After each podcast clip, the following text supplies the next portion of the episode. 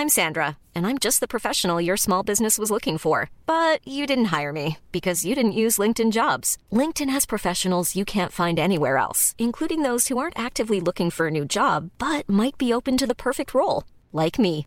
In a given month, over 70% of LinkedIn users don't visit other leading job sites. So if you're not looking on LinkedIn, you'll miss out on great candidates like Sandra. Start hiring professionals like a professional. Post your free job on linkedin.com/people today.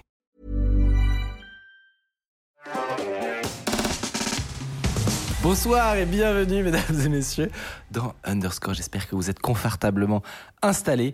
Euh, cette émission a eu lieu malgré ce que vous entendez, à savoir euh, le décès, le décès de, du présentateur, du, du joueur français. Je suis malade et pourtant, et pourtant, on a décidé de maintenir parce que on avait trop de trucs à vous raconter déjà et on avait des trop beaux invités, notamment Bastille. Qu'on est trop content de recevoir. Comment tu vas, Bastille? Bonsoir. Ouais, ça va très bien. Merci euh, pour l'invitation. Je suis très honoré de revenir. Longtemps. Bah moi, j'étais venu à l'époque du studio euh, dans les anciens bureaux sur euh, table. Physique. Sur table. Ah oui. Il y a eu canapé, puis table. Ah ouais. Puis j'ai loupé la J'ai génération. dit la, chrono-. La chronologie la du chronologie des- eu- du mobilier. Il y a eu table fond vert et là on retourne en canapé fond vert. Donc voilà, je Ah ouais. redécouvre ça. Une nouvelle émission à chaque fois. finalement. Tout bouge, tout, tout bouge en fait. hein. Ouais. On, est, on ne s'arrête plus. Tu sais Jamais, te- jamais. Tu sais pas t'arrêter sur une version, tu, tu C'est vrai, améliores à c'est chaque peut-être fois. un problème. L'amélioration continue, c'est du euh, Test and learn. Ouais. Ouais, mais tu- quand tu dis ça, t'as instantanément envie de décéder. Donc... mais le C'est vrai que test and learn, mais, mais dans, le, dans amélioration continue, il y a, il y a amélioration, et alors que parfois, nous, on a des petites régressions. Ah ouais On a remarqué, ouais. tu penses à quoi Ça arrive, ça arrive. Je te le dirai pas pour, pour pas nous foutre la honte, mais ça arrive qu'on régresse. Par exemple, la musique de générique. Par exemple, bah voilà, tu vois. Moi, moi, je l'adore, c'était la pub d'Areva, voilà. Non, non, mais il n'y a pas eu de musique pendant le générique, je crois. Oh oui, Non, bon, mais c'est pas un pas détail. Ah, t- Bastille, du coup. Il est Bastille, il est. par contre- Ah, comme ça. hein. Comme ça. Non, par contre, ça fait longtemps que vous n'avez pas vu en live. Vous êtes beaucoup plus détendu. Ah oui Ah oui, parce que oui, avant vous étiez peut-être un petit peu stressé C'est par vrai. des petits bugs. Très peu de stress. Maintenant, c'est il n'y a pas le son. Bah, vas-y, on envoie. Bonjour à tous, hein, bravo. On est en live. Oui, oui, c'est vrai. Si tu veux, on a fait une saison complète où on avait une fois sur deux du packet loss. Ouais. Oui, c'est ça. ouais. Euh, et où juste on ne pouvait pas euh, communiquer euh, avec l'internet mondial en Je fait. m'en souviens très bien, ouais. Et donc euh, pour nous là, on est dans, dans, euh, on est passé de l'âge de bronze à, à l'ère moderne. Tu vois. T'es une sombre époque. Oh là là. On est déjà bien. Bon, sans plus attendre, je vous fais un petit, euh, un petit tour des, des news de ce soir, tout simplement. Euh, moi, j'avoue, j'ai vu, j'ai vu ce qu'avait préparé Bastille. Mais dit, Bastille a préparé une, une news. ouais, c'est quasiment une chronique. En fait, du coup, je, je, je Oh. passerai mon tour. Et en plus, je suis malade. Bah non, mais du coup, je pense qu'on peut donner la parole à Bastille. directement. On démarre direct. Ok. On rentre dans le vif du sujet. Alors, De quoi vas-tu nous parler, Bastille? je vous ai apporté un truc euh, un petit peu, voilà. Bon, c'est. Pour ici, je pense que vous en avez un peu marre. C'est encore autour de l'IA. Mais je suis tombé accro de quelque chose. Je pense que vous allez euh, plutôt relate ce que je vais dire parce que dès qu'on teste une nouvelle, un nouvel outil, des fois comme ça, on peut plus s'arrêter. Et tout a commencé en fait euh, euh, mercredi dernier quand un viewer m'a envoyé une chanson. Voilà. Alors je sais pas si vous faites de la musique. T'as déjà fait de la musique toi? Pas, pas beaucoup. Enfin, euh, ouais, j'ai vu une piano Ok. étant jeune, mais. Et donc je reçois ça pendant mon live. Ok, bon. Oh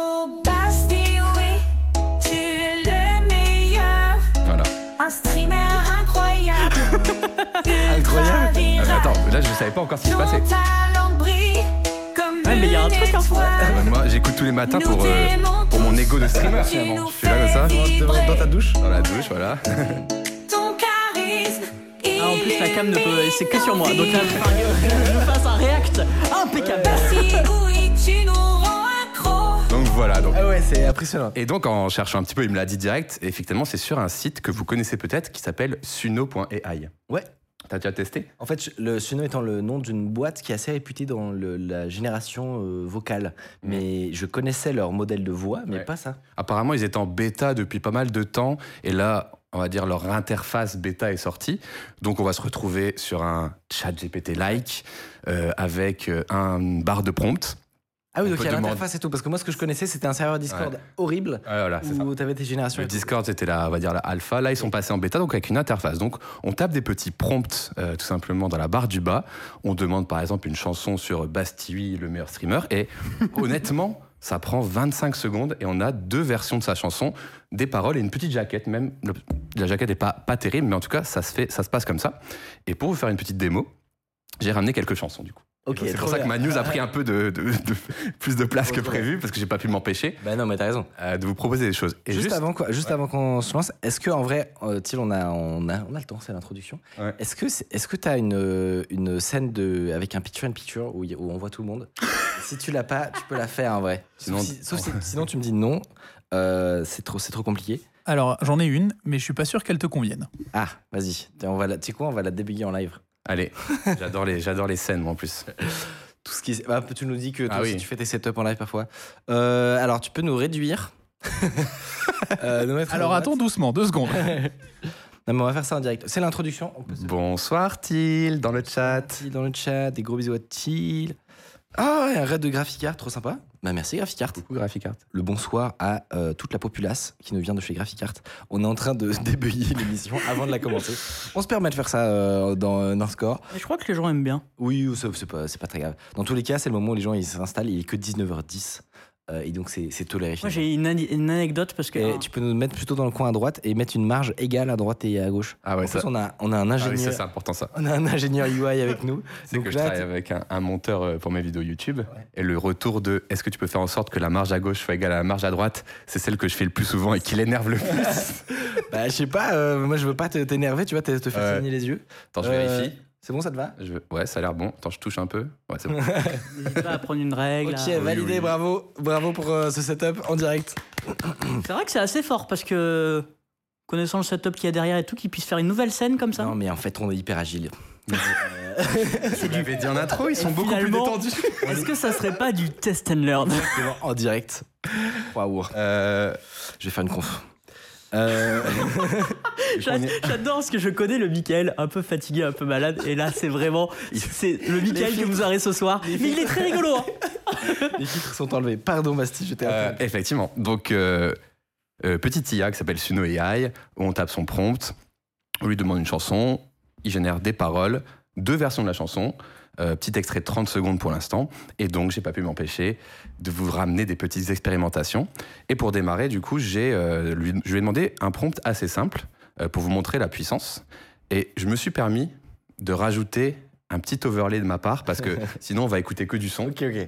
J'ai fait un petit karaoké pour que vous puissiez suivre les Let's paroles. Oh, la- Trop bien. Ah, c'est le bass Le comme le carafen. Et donc, le premier prompt, je vous le dis, le premier prompt, c'est explique-moi les règles du hors-jeu, tout simplement. Ok. Découvrez ça.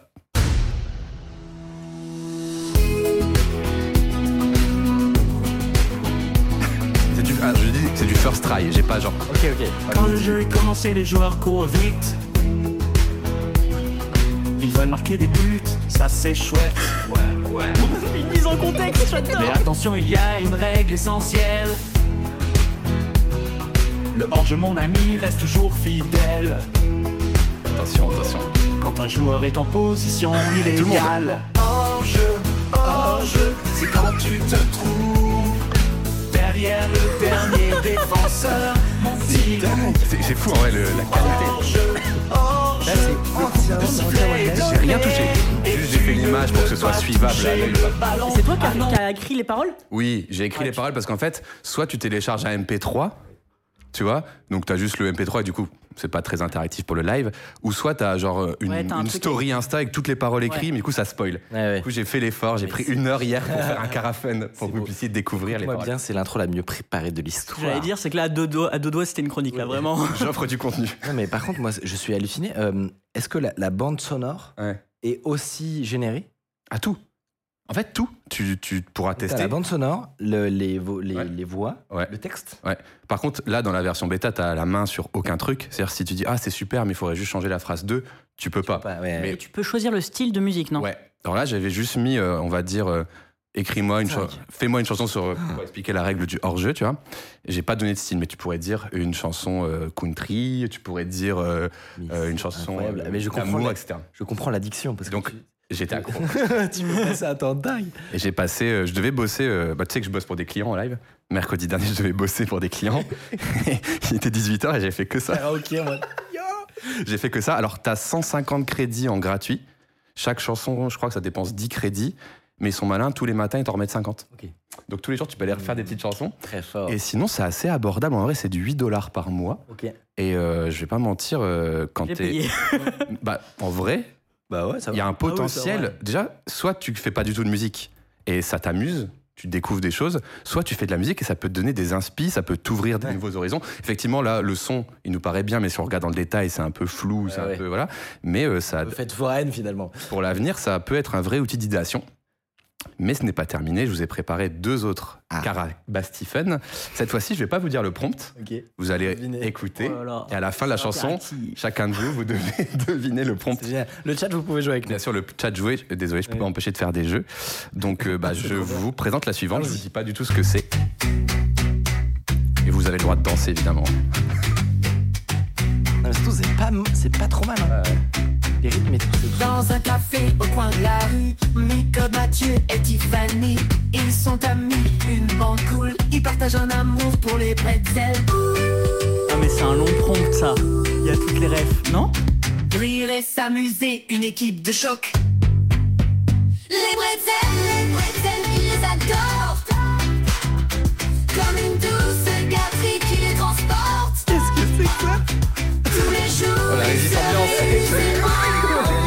Putain, mais qu'est-ce que c'est à là. Le chat avec nous.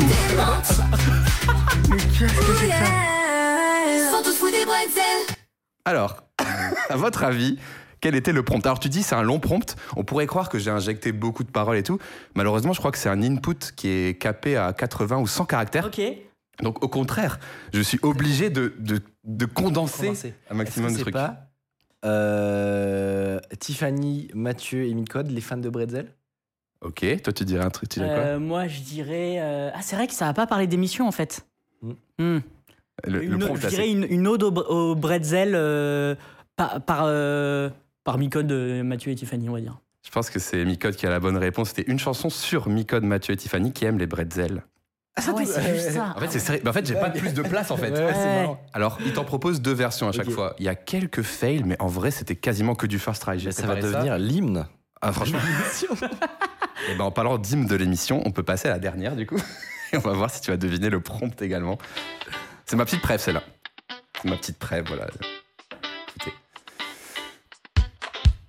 Yeah, yeah. My God, Oh. je suis dispo pour Halo.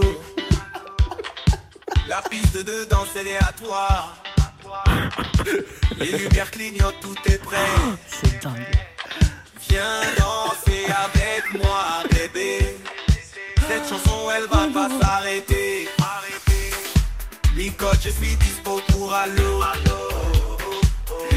je suis dispo tu vas- pour. C'est sûr que ça va être transformé. Le disco funk, ça va être transformé en un même. Ah oui, c'est sûr. Je veux, je veux. me dira plus. Halo. Est-ce que tu peux monter sur ce call Licotte, Mais je suis dispo pour on verra ça. C'est dingue. On va danser toute la nuit, c'est sûr. Il y a quelques petites approximations, mais bon. Non mais c'est c'est fabuleux. Euh, et donc, le prompt, à ton avis Oui. Pas trop dur celui-là. Ouais, des, tu vois, des dispos pour Halo.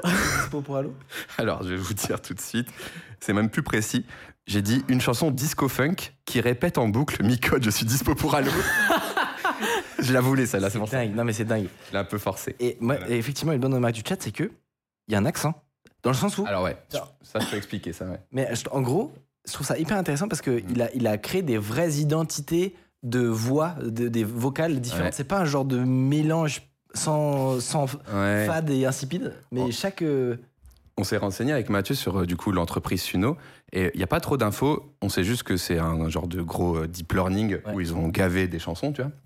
Mais au final, euh, à chaque fois qu'on le faisait sur mon live mercredi dernier, on disait Oh purée, ça c'est Laurie. Oh purée, ça c'est euh, du Kinvey. Et on, oh, c'est Maître Gims. On, re- on retrouvait des chansons un petit peu, tu vois. Ah ouais. Donc, on va un petit peu quand même avoir les mêmes problématiques que pour les images, c'est-à-dire que ça vole en data input des vraies chansons. Et du coup, c'est pour ça qu'il y a des, colors qui, des Ouais. couleurs qui reviennent. Et pour l'accent euh, canadien, malheureusement, c'est parce que les voix de synthèse aujourd'hui françaises, elles sont, Oui. elles sont enregistrées euh, sur le continent Mm. américain. Et donc, c'est souvent des Canadiens qui ont cet accent. donc, il y a un petit accent Ouais. euh, Kinvey canadien, euh, un petit peu mélangé Les Black M. Canadiens. c'est intéressant. possible, ce qui est possible aussi, c'est qu'ils essayent. euh, ils font exprès de un peu stéréotyper les genres de musique. Dans le Oui. sens où, Mm. euh, en fait, pour obtenir des bons résultats, parfois, c'est plutôt bien de. de de à, limite juste après que tu toi généré ton enfin mis ton prompt euh, de, de tout de suite l'orienter vers des sous-spécialisations du modèle plutôt que d'essayer de faire un truc qui peut Oui. générer absolument tout Ouais. Eh ben c'est Peut-être, j'en sais rien, c'est de la supposition, mais peut-être qu'ils ont 20 modèles différents pour Mhm. générer des styles de musique très différents. Ouais. Ils sont ultra spécialisés, donc très bons. Et des fois, euh, quand ils t'en proposent deux, il y en a un, des fois, c'était juste, ça faisait. des fois, tu te dis, oups, qu'est-ce qui s'est passé, tu vois? C'est rassurant, ça veut dire que. C'est pour ça qu'ils en font deux, je pense, parce que ouais, il y a peut-être un, un niveau de risque plus élevé sur l'un ou sur l'autre. tu vois. Ah oui.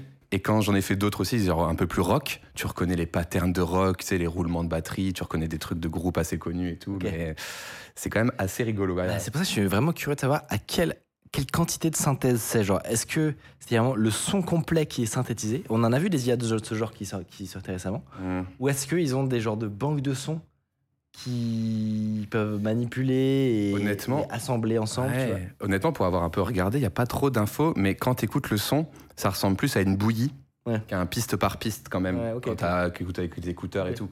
Donc ça a l'air plus d'être un bloc, tu vois. Hmm. Mais quand même, il y a la voix par-dessus, Ouais. qui est dans le ton et tout, donc c'est assez impressionnant. Ouais. Et je serais OK pour en apprendre plus là-dessus, parce que c'est assez, Bah, grave. assez bluffant. Pour ceux qui voulaient le nom, qui l'ont demandé, ça s'appelle Suno, c'est ça? Suno.ai. Ok. Ouais. C'est gratuit, vous avez tous testé, donc euh, si le- les viewers descendent, on sait pourquoi. Tout le monde est parti faire des chansons. Allez vous amuser, envoyez-nous vos meilleurs compos finalement. Voilà. Euh, Et je Ça comprends pourquoi tu m'as demandé. euh, Mais- Il y a plus de bretzel dans l'émission. Il était tout inquiet avant l'émission. Je fais bah si, Très je crois. important. Enfin, c'est pas non. très important pour le lore. Euh, et toi, Mathieu, quelle est ta news du jour Alors moi, je, On- J'attends le même niveau de préparation. Euh, sachant que Bastien allait faire une grosse euh, news, j'ai pas fait vraiment de news. Juste, sachez que euh, récemment, il y a un YouTuber extraordinaire que j'ai euh, que j'ai découvert il y a un petit moment qui a passé les 100K. Non, mais c'est dingue. oui, t'as raison. euh, Et en vrai, on peut, Comment ai-je pu oublier on peut regarder son clip de passage. Il est un peu rigolo. Merci, Nono, Rogue, merci pour ton abonnement. Parce que c'est là où tu vois que tous tes effets mis ensemble, C'est bordel. c'est quand même. Non, mais c'est drôle. Ah oui, ouais. Deux, merci Justin ils ont tout activé les. Merci beaucoup, Nono. Pour ceux qui ne connaissent pas les lives de. Bastille, ils sont effectivement très animés. Ce qui fait que t'as quasiment pas besoin de parler. Ah, Mais après, je crois que c'est c'est toi qui active un truc après ou pas Oh. C'est Hardis qui m'appelle sur Discord. Là, c'est Hardis qui m'appelle sur Discord, enfin, qui hurle dans mon Discord. Ah ouais, ça, ça, on reconnaît la patte. Au secours, désolé pour tous ceux qui. Ouais, c'est- Ah oui, c'est- j'a- j'avais oublié le passage de Tardis. on oublie euh, un disque, mais mais il a du coffre. Oh. Oh, Hein, quoi oh là là. Et tu vois ce qui est beau, ce qui est beau, c'est quand même qu'on a des effets spéciaux spécifiques, mais que Gabin marche pas. tu vois qu'on a- la régie automatique de l'émission. Euh, Attends, mais. Attends, est On peut le remettre c'est Ils ont préparé. J'en sais rien, moi. C'est intégré au logiciel de base ou C'est une, une bonne question. ça. Ah, ils ont voulu rendre hommage au bordel qu'il y a sur mon live. C'est Mika qui a mis ça en place pour ta venue ce soir, Bastille. trop stylé. Merci, Ah, mais du coup, ça a demandé du, du développement.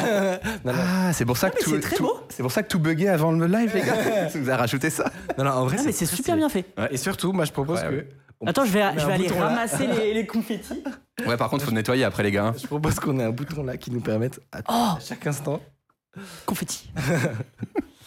En Merci. pourrait- on a toujours dit qu'on ferait pas trop ce genre de truc, mais si c'est déclenché de notre. En gros, on veut pas que ce soit le chat qui puisse décider à n'importe quel un moment. sujet touchy, euh, que ça fait des confettis. Sujet badant, euh, Ça confettis. nous est déjà arrivé en ça plus. ne va pas ensemble, exactement. Ouais. Et donc, par contre, si ça vient de nous, en vrai, peut-être que. euh, tu vois, pour ponctuer une phrase. un petit coup de Tu vas transformer en Nagui, c'est genre, tu vas arrêter la musique comme ça et Je tout. La commande de Stream Deck est partie. on, euh, on en débattra, on en débattra. Ah bah oui, c'est vrai qu'avec un stream deck, ça se Bah oui, on peut totalement faire si ça sans facilement. C'était ça ta petite news? Euh, Ouais, ouais. c'est En trop vrai, j'avais une autre news, C'est trop mais, mignon. euh, mais je me suis dit, voilà, allez, on va fêter euh, les 100K. euh. Ouais. C'est une nouvelle en soi. En vrai, euh, blague à part, oh, à chaque fois que tu m'as invité à Underscore, il m'arrivait un truc vraiment, vrai, vraiment no joke. Euh, première invitation, je suis passé au 4-5e de mon taf. Oui, c'est vrai, c'est vrai. Euh, deuxième invitation au T'es 3-5e. malade Ah oui, non. deuxième 3-5e. La, euh, non, deuxième 3-5e. La troisième invitation, je quittais mon taf. Oui. Et là, 100 000 abonnés.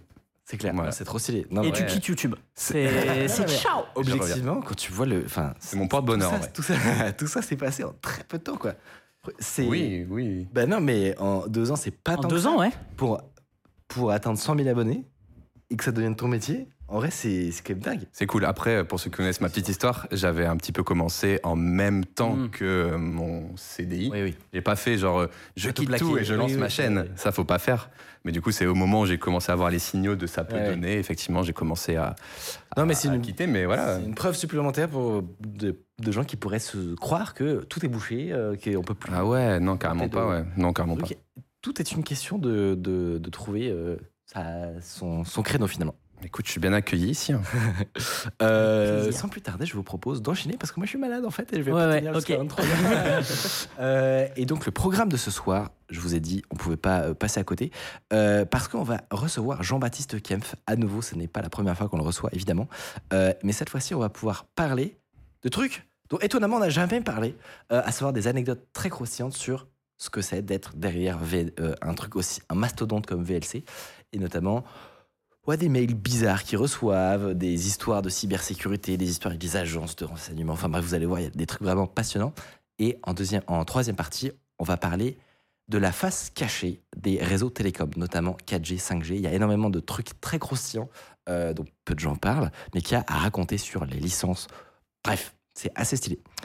Avant, je vous propose une petite chronique de Mathieu, euh, qui va nous parler. Mathieu, dis-nous en une phrase. Euh, bah, il y a eu un drama ces derniers jours avec OpenAI et son, euh, son PDG Sam Ah bon, Altman. Peut-être que vous l'avez pas suivi parce que si ouais. vous êtes déconnecté de Twitter, honnêtement, euh. Si vous tant mieux pour vie, vous. Si vous avez une vie. si vous avez une vie. Et le but, c'est qu'on va essayer de résumer toute cette histoire qui est quand même assez folle. Euh, et aussi, on va essayer d'en tirer quelques enseignements, quelques conclusions de pourquoi c'est arrivé et de qui en ressort gagnant. Et en fait, j'aurais euh, lancé un jingle, mais euh, comme vous l'avez vu tout à l'heure, il n'y a pas de son sur le jingle, donc Ah, on va se passer d'un petit Ok, et est-ce que du dispo coup, pour Halo du coup. j'allais te poser une question vu que je, je te vois en train de peu décéder. Est-ce que tu veux que moi je fasse l'intro qui était Non, je peux lancer, je peux Tu peux, tu peux la faire trop bien. En effet. En effet, vous n'avez vous pas pu passer à côté si vous aviez euh, ne serait-ce que euh, Twitter branché. D'ailleurs, moi, ça m'a saoulé parce que ce que j'aime dans Twitter, c'est tout ce qui ne concerne pas le drama, mais vraiment tout ce qui est papier, euh, scientifique, Ouais. des trucs comme ça. Ah, mais là, il y a Twitter. Il n'y avait rien. c'était Voilà, Il n'y a fini. rien à se mettre Mm. sous la dent. Puisque, effectivement, Sam Altman, le DG d'OpenAI, la société donc derrière ChatGPT, a été tout simplement licencié par son conseil d'administration vendredi 17 novembre. Avec grand fracas. Ça a fait vraiment énormément de bruit. S'en est suivi un nombre de rebondissements, mais complètement hallucinants pendant le week-end jusqu'à lundi, mardi. Et Là, l'achèvement, c'est vraiment aujourd'hui. Tout ça communiqué en direct sur Twitter pour le régal de tous les gens euh, et derrière ces querelles, euh, derrière toutes ces querelles, il y a une personne qui un peu tire les ficelles. Il s'appelle Satya Nadella. C'est le PDG de Microsoft, un peu moins connu ou charismatique que des grands PDG d'en- d'entreprises. Et pourtant, nous, on aimerait aujourd'hui mettre un. Pourtant, nous, aujourd'hui, on aimerait mettre le focus sur Microsoft et comment ils ont réussi à tirer leur épingle du jeu et quelle est finalement leur stratégie cachée autour de l'intelligence artificielle et d'OpenAI. Vous allez voir, c'est passionnant, plein de sujets dont enfin, plein de sujets qui ont moins été évoqués justement, mais qui nous paraissaient plus intéressants. Euh, mais pour commencer, un petit résumé Voilà, du drama. exactement. On va faire pas tout bien compris. On va faire un résumé euh, de ce drama qui est, qui est pas vachement commun euh, dans la tech. Euh, C'est pas un- pas. Normalement, il n'y a pas trop de drama dans la tech, enfin moins que dans d'autres euh, secteurs. Et puis après, on est en train de, de comprendre les, les raisons potentielles du renvoi de, de Sam Altman et de la suite qui, qui s'est passée, et aussi un petit peu le, le plan caché, comme tu as dit, de Microsoft derrière tout ça. Alors, en, en règle générale, on ne connaît pas bien les dirigeants des grandes entreprises tech, mis à part peut-être Tim Cook, Mark Zuckerberg. Là, il y a une dizaine de noms qui sont tournés tout le week-end sur, sur Twitter. Euh, c'est- pas. qu'on ne connaissait pas. Et même Sam Altman, on le connaît de nom, mais de là à retenir son, son prénom. Et là maintenant, euh, tous les gens du milieu connaissent le nom de Sam Altman. Je vais essayer de vous faire un résumé rapide, plus ou moins rapide. Digeste. euh, et digeste. Euh, et au pire, il y en a qui seront coupés au montage. Jeudi dernier, donc le, le 16 novembre, Sam Altman reçoit un message euh, d'Ilia, donc un membre du, du board euh, d'OpenAI, qui lui dit On s'appelle demain midi. Il reçoit un lien Google Meet, il s'y pointe, et en fait, il y a tout le board sur ce Google Meet, Google Meet et il, leur, il, leur, il lui, le board dit à Sam Altman Tu es licencié qui vient de nulle part. Il était en encore en conférence il y a quelques jours. Il a fait une conférence avec Microsoft. Il a présenté des nouveautés il y a très récemment. Euh, c'est Tout, tout, le monde à est sur fait le cul, ouais. étonnant. Tout le monde est sur le cul et tout s'enchaîne. C'est-à-dire que euh, Greg Brockman, donc un peu euh, l'associé de, Sam Altman, euh, à son tour, il reçoit un lien Google Meet. Tiens, connecte-toi. Il apprend le licenciement de, Sam. Donc dans les minutes qui suivent et son départ du board, mais ils lui disent tu, tu restes, tu, restes à ton poste parce que tu es, essentiel pour l'entreprise. Ce que moi j'ai vu, c'est qu'il a reçu un message à ce moment-là de Sam Altman avec écrit What the fuck Ah, C'est pas vu. Pas d'autre Ok. contexte. Bah, trop bien. Et ce qui est à mourir de rire, parce que c'est ce que moi j'aurais dit si j'avais un problème, mais apparemment le CEO d'OpenAI euh, licencié dit pareil. Et apparemment, euh, donc, euh, le PDG de Microsoft, qui est euh, actionnaire de la boîte OpenAI, l'a su une minute avant que ça soit publié sur le, Ah le blog post de, d'OpenAI. Ok. La nouvelle, on, on se sépare de, de Sam Altman, c'est publié. Euh, et c'est une surprise absolument pour tout le monde. Greg Brockman, du coup, quitte la société parce qu'il comprend pas et qu'il soutient son, son, Son pote euh, Sam, euh, Sam Altman. Mira Murati, qui est la directrice technique à ce moment-là, euh, donc la CTO de- d'OpenAI, est nommée CEO en PDG en intérim d'OpenAI. Euh, et Sam euh, revient dans les. Donc, ça, c'est c'est- Greg Brockman qui le raconte sur Twitter, tout ça, un peu les déroulés de, de comment ça s'est passé minute par minute. Et vraiment, là, ce que je vous ai raconté, c'est 10 minutes de l'histoire, quasiment. Ah, Peut-être euh, allez, peut-être un quart d'heure. Et donc, Sam revient le lendemain dans les locaux avec un badge visiteur. Euh, Avec cette euh, fameuse phrase euh, première et dernière fois que j'en porte un. C'est un petit peu le début. Ça, c'est l'image du début du week-end qui s'annonce absolument fou euh, dans la, toute la Silicon Valley. Et c'est la base moment- de l'histoire. Au moment où j'ai vu ça, euh, j'étais, enfin, tout le monde était en train de prendre des paris en fait tout le week-end. C'était ça qui était fascinant, c'est qu'on était tous chez nous dans notre pieu, en train de suivre le feuilleton le plus hallucinant. De, de la décennie en vrai, parce que c'est plutôt des scénarios de, de séries qui paraîtraient même beaucoup trop gros pour être Ouais. vrais. Ouais. Si c'était dans des fictions. Et là, tout s'est passé en l'espace de 4 jours. Et moi, à ce moment-là, mes pronostics, c'était euh, qu'il allait réussir à, à choper le. à récupérer son, son poste de, de CEO. Ouais. À ce moment-là, moi, je vois ces- Ouais. cette image-là, je me dis, OK, il y va, il est un peu fanfaron, j'aime bien le mood. euh, c'est bon, il, Il il tweet va, et tout, ouais. il va récupérer son poste. Et d'ailleurs, on parle déjà dans les articles spécialisés de peut-être qu'il serait déjà euh, sur le retour, il serait en négociation, alors qu'il vient d'être viré il y a, il y, a, il y, a, il y a quelques heures. D'ailleurs, il pose deux ultimatums à OpenAI pour revenir euh, sur euh, sa décision, et tous les deux sont repoussés par le board, donc il ne reviendra pas euh, à, à ce moment-là. Et pour remettre un petit peu dans le contexte, OpenAI, c'est la euh, société la plus en avance dans l'IA, euh, a fait des bénéfices, enfin des, des bénéfices, je sais pas, mais en- non, elle fait pas de bénéfices. Chiffre d'affaires. Il a fait du chiffre d'affaires énorme. Enfin, en fait, ça n'a aucun sens tellement ils sont bien positionnés dans la course à l'IA que, que son board se dise OK, on se sépare de, de Sam Altman, ou alors peut-être que une affaire, un, un truc personnel, quelque chose. Enfin, tout le monde se dit pourquoi? Et C'est il y a- ça, en fait, les seules, les seules Oui. possibilités, pardon, c'est qu'il y ait quelque chose qui se trame en coulisses dont on n'est pas au courant. Mais il y a peut-être un truc qu'il faut préciser aussi, c'est que ça s'est passé à partir du vendredi soir, donc le week-end, comme ouais, tu l'as dit, Le vendre- et vendredi que midi, la euh, bourse est fermée et qu'elle rouvre le lundi. Complètement. Donc euh, voilà, Il y avait un peu un contexte un peu de speed en mode faut que ce soit réglé avant lundi parce Après, que je- sinon ça va ça va, Je si, ne crois pas qu'OpenAI est en bourse, mais ça va compter pour la suite parce que Microsoft. euh, pour Microsoft, ouais, bien sûr. Évidemment. Euh, Ouais. Microsoft est évidemment en bourse. Pour continuer un peu l'histoire, parce que vraiment, le, je vous ai dit, le, le contexte est dingue, euh, Mira Murati, donc, qui était la, la CEO en intérim, apporte son soutien à Sam Altman avec un, un petit cœur dans un tweet. Du coup, elle est démise de son poste. je sais pas si c'est en lien, mais le, le timing était vraiment euh, Ah très oui, marrant. Ah ouais, d'accord. Euh, et Parce qu'elle elle sera restée pas très longtemps. hein. quelques heures. J'ai j'ai pas pu exactement compter, mais c'est on sait à l'ordre de quelques heures. Le profil LinkedIn est assez marrant quand même. Euh, CTO, CEO, 8 heures. Et, Et après, euh, et après, on sait pas. Je pense ouais. qu'elle a repris son poste de CTO. C'est l'emoji qui lui a coûté le plus cher quand même. faut le dire. Hein. C'est pour ça que c'est pour ça que ça m'a un peu amusé. Euh, et du coup, euh, donc, ce qui est marrant, c'est qu'il y avait déjà 20 articles de qui est la nouvelle CEO de Panier sur tous les trucs. Elle est restée quelques heures. Ça m'a fait mourir de rire. Enfin. À, pa- à pa- posteriori, parce que c'est vrai que sur le moment, c'est pas forcément drôle.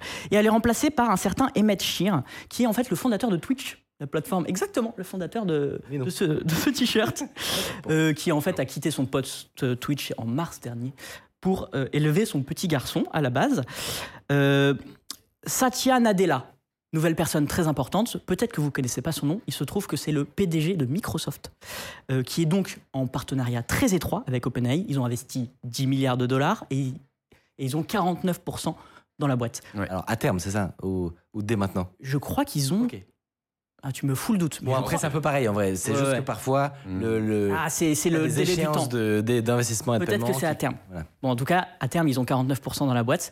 Qui- Mais ils n'ont pas de poste au, au board. On y reviendra parce que c'est un board très particulier, le board d'OpenAI. Euh, il tweet et il fait un tweet très étrange, c'est-à-dire qu'il apporte son soutien à Emmett Shear, le nouveau euh, CEO d'OpenAI, et il se dit on va continuer dans ce partenariat tout en proposant un job à Sam Altman et Greg Brockman qui viennent de se faire limoger et, euh, et également quitter euh, OpenAI. Il lui propose un job de créer un, nouvel, un nouveau laboratoire euh, de recherche en IA au sein de Microsoft. Ce qui est quand même une masterclass de je suis sur tous les tableaux. Honnêtement, on y C'est reviendra, pas bête, mais en vrai, hein. Mais d'un certain point de vue, il possède la moitié d'OpenAI. Bah ouais. Donc, à la limite que le- le- la direction elle change, bon, eux, ils récupèrent l'ancien CEO, qui, on peut dire ce qu'on veut de Sam Altman, mais a priori, il savait quand même à, à peu près mener sa barque, il avait sa vision, sa vision etc. Mais globalement, il, il a eu des paris très, Mm. très concluants. ah de fou. Donc, euh, pour l'instant, euh, il est plutôt bien positionné dans cette histoire. Et on verra qu'il a très très bien géré cette affaire, c'est-à-dire que là, il s'est vraiment mis dans la position où il ne pouvait pas perdre, alors qu'il est le premier concerné, étant énormément investi dans OpenAI. Mm. Et euh, globalement, il en ressort euh, tout à fait grandi, euh, ce fameux Satya. Sam et Greg acceptent. Donc vraiment, là, on est samedi, hein. donc c'est le lendemain, hein, toujours. euh, ça, ça se passe euh, très rapidement. Et on vous commence à avoir le message sur Twitter le, qui- suivant OpenAI n'est rien dans, sans ses collaborateurs, qui fleurit de la part d'un peu tous les employés, où Sam met des, tout, tout le monde répond avec des cœurs, etc. Il y a un mouvement euh, de tous les employés. Plus de 500 employés sur les 700 signent une pétition pour que Sam Altman revienne. Ou alors, Contre le board, quoi. contre le board, ou alors on part tous chez Microsoft. 500 sur 700. C'est dingue. C'est absolument dingue. Ouais. Les discussions se poursuivent euh, entre Microsoft, OpenAI et Sam Altman. On sent qu'en fait Satya, c'est un peu euh, euh, l'homme qui gère les négociations euh, en coulisses. Euh, et également Emmett euh, aura quand même joué un rôle important dans cette histoire. Suite à cette pétition, et je trouve ce move absolument incroyable, tweet du directeur technique de Microsoft qui déclare que oui, oui, les salariés qui le désirent, euh, qui désirent rejoindre Sam Altman, on vous accueille avec le même salaire dans le nouveau laboratoire de, Oui, oui, de forcément. Microsoft Forcément. alors que leur PDG est en train de négocier avec OpenAI, etc. Fait, Mais venez, avec grand plaisir, les 500, les 500 au même salaire, ça part. La fuite de cerveau. Et donc, à ce moment-là, on peut se dire, OK, OpenAI peut disparaître. C'est-à-dire que s'il y a 500 euh, salariés qui partent avec les euh, la direction, la direction qui ne suit plus du tout le board, euh, bah, clairement, qu'est-ce qui se passe de c'est cette société qui vaut des Le- milliards de Le dollars CEO part, un des membres les plus éminents du board part, 500 employés sur 7 ans. Ça s'appelle liquider une boîte sans avoir même à la racheter, ce qui est quand même pour l'instant assez dingue. Ouais, alors je, je crois que c'est toi qui avais, tu m'avais envoyé un tweet de, euh, ça a relativisé un peu le fait que les, les 500 signent la pétition, il y en a qui ont signé un peu euh, sous la peur qu'en fait c'est les, c'est les dirigeants qui ont Ça, c'est ce beaucoup à gagner. C'est ce qu'on a découvert plus tard, en fait. Donc, euh, je pense qu'on y reviendra après. Mais effectivement, en fait, c'est il y a des, c'est plus compliqué que ça, on va Et dire. La, pseudo-unité euh, et l'amour autour de, de Sam Altman, en fait, ce qu'on a découvert, c'est que euh, par des sondages anonymes, il y a pas mal de, de- des collaborateurs Mm. qui, en réalité, ont, ont, eu, ont subi des fortes pressions par euh, leur père Ouais. euh, pour euh, signer la- les fameuses lettres et participer à l'ultimatum, en fait. Ouais. Et en fait, euh, il y en a qui auraient peut-être euh, gardé leur boulot euh, et, et ce serait pas lié euh, s'ils n'avaient pas été un peu poussés, on va dire. Ah, ça vous, c'est chaud. Euh, dans le même temps, euh, moi ce que j'ai trouvé très drôle, c'est que Microsoft en profite pour faire sa meilleure communication de, de marque employeur avec un tweet qui dit que vraiment euh, les conditions chez eux sont incroyables. Vous utilisez n'importe quel outil. Vous êtes à Microsoft, vous pouvez utiliser Google Meet, etc. Il y a vraiment, je sais, je sais plus exactement euh, la personne. euh, Attends, quoi je sais pas si on verra le tweet. Ils ont pas ils n'utilisent pas Teams. Non, mais ils non, sont pas obligés. C'est ça qui est drôle. La chance, c'est qu'en fait, il y a eu tout un lore autour Ouais. du, du fameux lien Google Meet qui a été reçu par Sam Altman pour se faire virer. Et donc, euh, et donc bref, il y a Elon Donc- Musk qui a répondu Maintenant, ils, ils devront utiliser utiliser Teams. Ah ce non, qui a été démenti. en Et t'as une responsable de Microsoft qui en profite pour faire ça comme non non vous pouvez utiliser Google Meet chez nous. Demandez aux gens de GitHub demandez aux gens de Minecraft vous allez voir vous êtes bien à Microsoft. Genre vraiment ça n'a aucun sens dans un drama pareil un week-end que un- c'est vraiment une une C-level hein, je crois qui, qui fait ce tweet. Il y a eu un tweet sur les tickets resto peut-être après, non C'est dingue, non mais c'est absurde. Ah ouais, c'est- Euh, bref, euh, on apprend également que il- on demande au board d'OpenAI euh, des preuves, des raisons du licenciement de Sam Altman en mettant sa démission dans la balance. Ça fait un jour qu'il est là.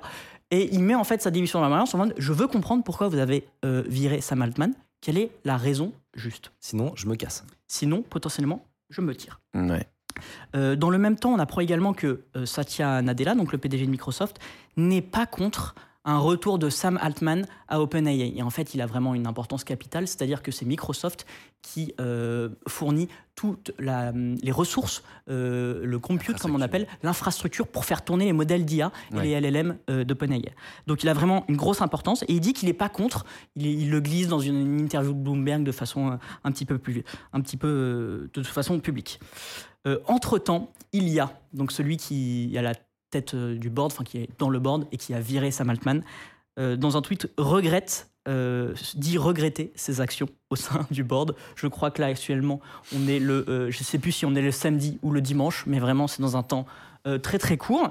Euh, En même temps, vu le backlash, bon. euh, Non, mais c'est courageux de l'avoir dit quand même. Mais ah, c'est super courageux de l'avoir dit. Moi, je suis un peu curieux de savoir s'il va pouvoir rester à OpenAI ou pas. Il voulait rester peut-être celui-là. Il s'est dit, oh, putain, faut que je change de camp. sa place. Et, Je change de camp et en fait, à chaque tweet, parce que là, je vous ai fait une petite sélection, il y en a bien, bien d'autres. Tu te demandes est-ce que c'est calculé, est-ce que c'est pas calculé? Tout ça est très complexe. Ah ouais. Bref, ce matin, mercredi, non, ça devait pas être samedi ou dimanche, ça devait être lundi ou mardi, pardon, je me suis trompé.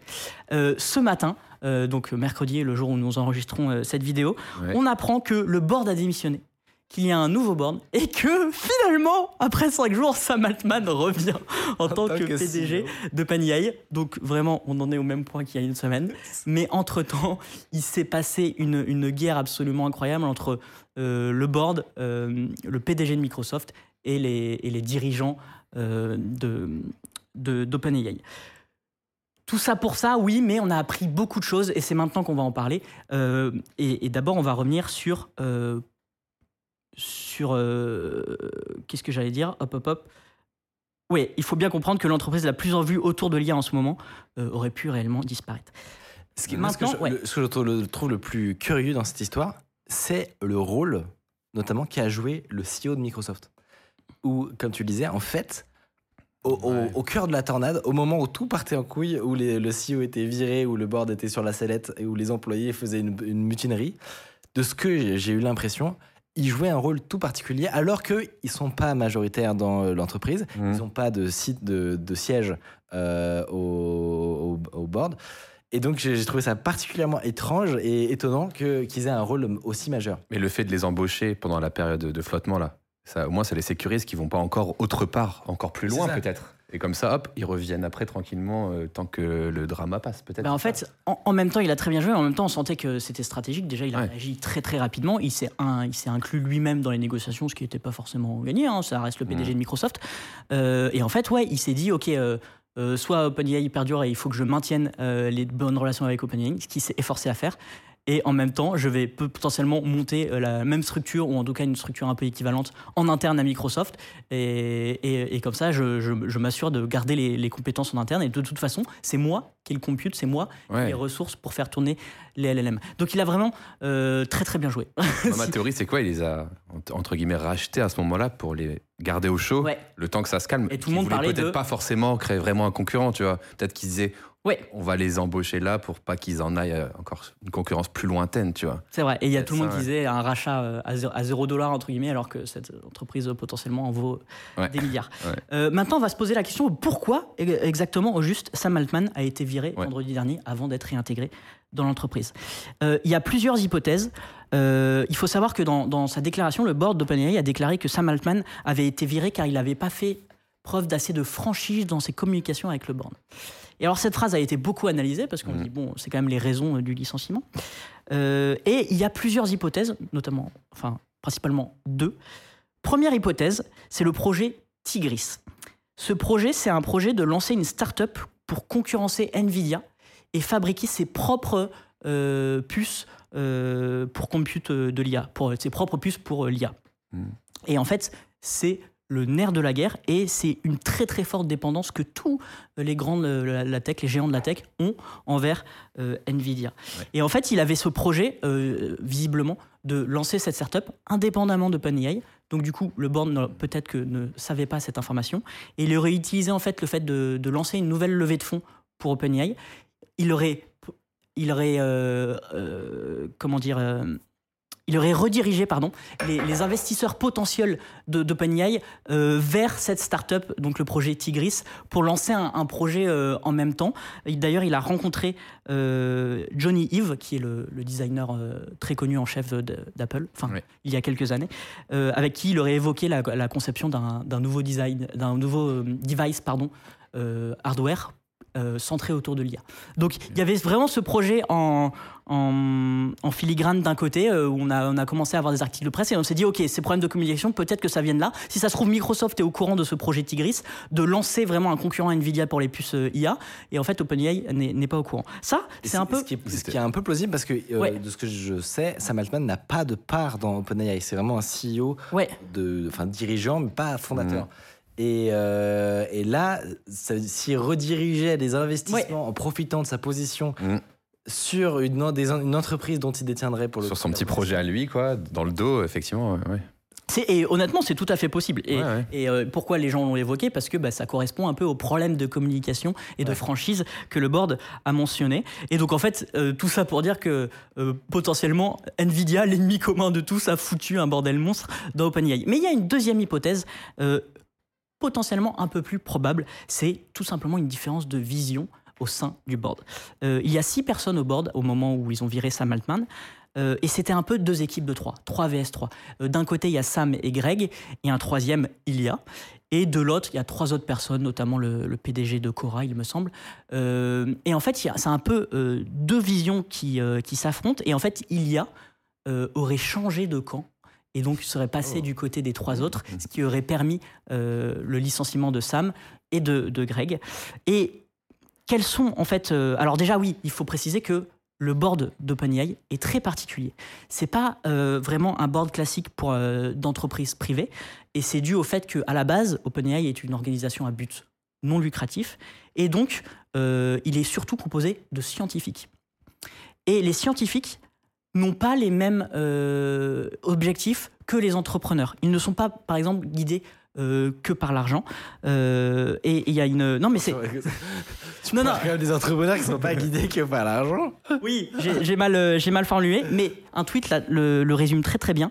La mission du conseil d'administration n'a jamais été de diriger une entreprise prospère. Il s'agissait de maximiser les chances que euh, une entreprise euh, euh, l'AGI, l'intelligence artificielle générale, soit développée de manière équitable et sûre. Il pensait euh, que Sam agissait contre ses intérêts, alors ils l'ont licencié. En fait, il y a une vision qui est que il voulait euh, c'est- l'équipe voulait les, trois, on va dire, qui rejoints par Ilia, ils voulaient d'abord faire une IA qui soit sûre, sécurisée et équitable versus euh, aller à fond et, euh, et, euh, et gagner euh, beaucoup d'argent. On va revenir sur ce point qui est, qui est je- très intéressant. Juste pour, juste pour, euh, pour s'arrêter sur, sur ce terme de AGI, parce que Ouais. tu vas l'utiliser plusieurs fois, euh, c'est important parce que c'est en anglais, j'ai l'impression que c'est une notion qui est parfaitement euh, admise et comprise par tout le monde. Euh, et en fait, je pense que la meilleure manière de le résumer, c'est une IA qui rendrait obsolète quasiment tous les métiers de la planète. En gros, c'est, c'est- pour moi, c'est une des meilleures définitions. C'est-à-dire que c'est un niveau de conscience et de compréhension euh, et, et de capacité, du coup, à exécuter des tâches et des, et des opérations sur la durée qui rendrait à peu près obsolète n'importe quel métier. Ok. Euh, et, et donc, c'est un peu le, c'est, c'est- c'est ce que tout le monde voit comme étant le but ultime du développement de l'IA. C'est voilà, cette, cette genre de super euh, intelligence qui peut faire euh, un peu ce qu'elle veut. Quoi. Et donc, les, les- les débats, c'est pas tellement est-ce que on veut y arriver, mais en général, c'est de quelle manière, est-ce que c'est risqué, est-ce que c'est pas risqué, quelle probabilité on met sur le risque que l'humanité disparaisse si jamais on met, on met au point cette IA. D'autres qui vont dire non, non, mais en fait, les bénéfices d'une telle IA sont beaucoup trop élevés. On reviendra tout à l'heure justement. Mais voilà, pour vous donner une idée de c'est quoi le genre de clash qui aurait pu y avoir dans un board comme celui de OpenAI. Team prudent ou team fonceur. C'est un peu ça, ouais. Mm.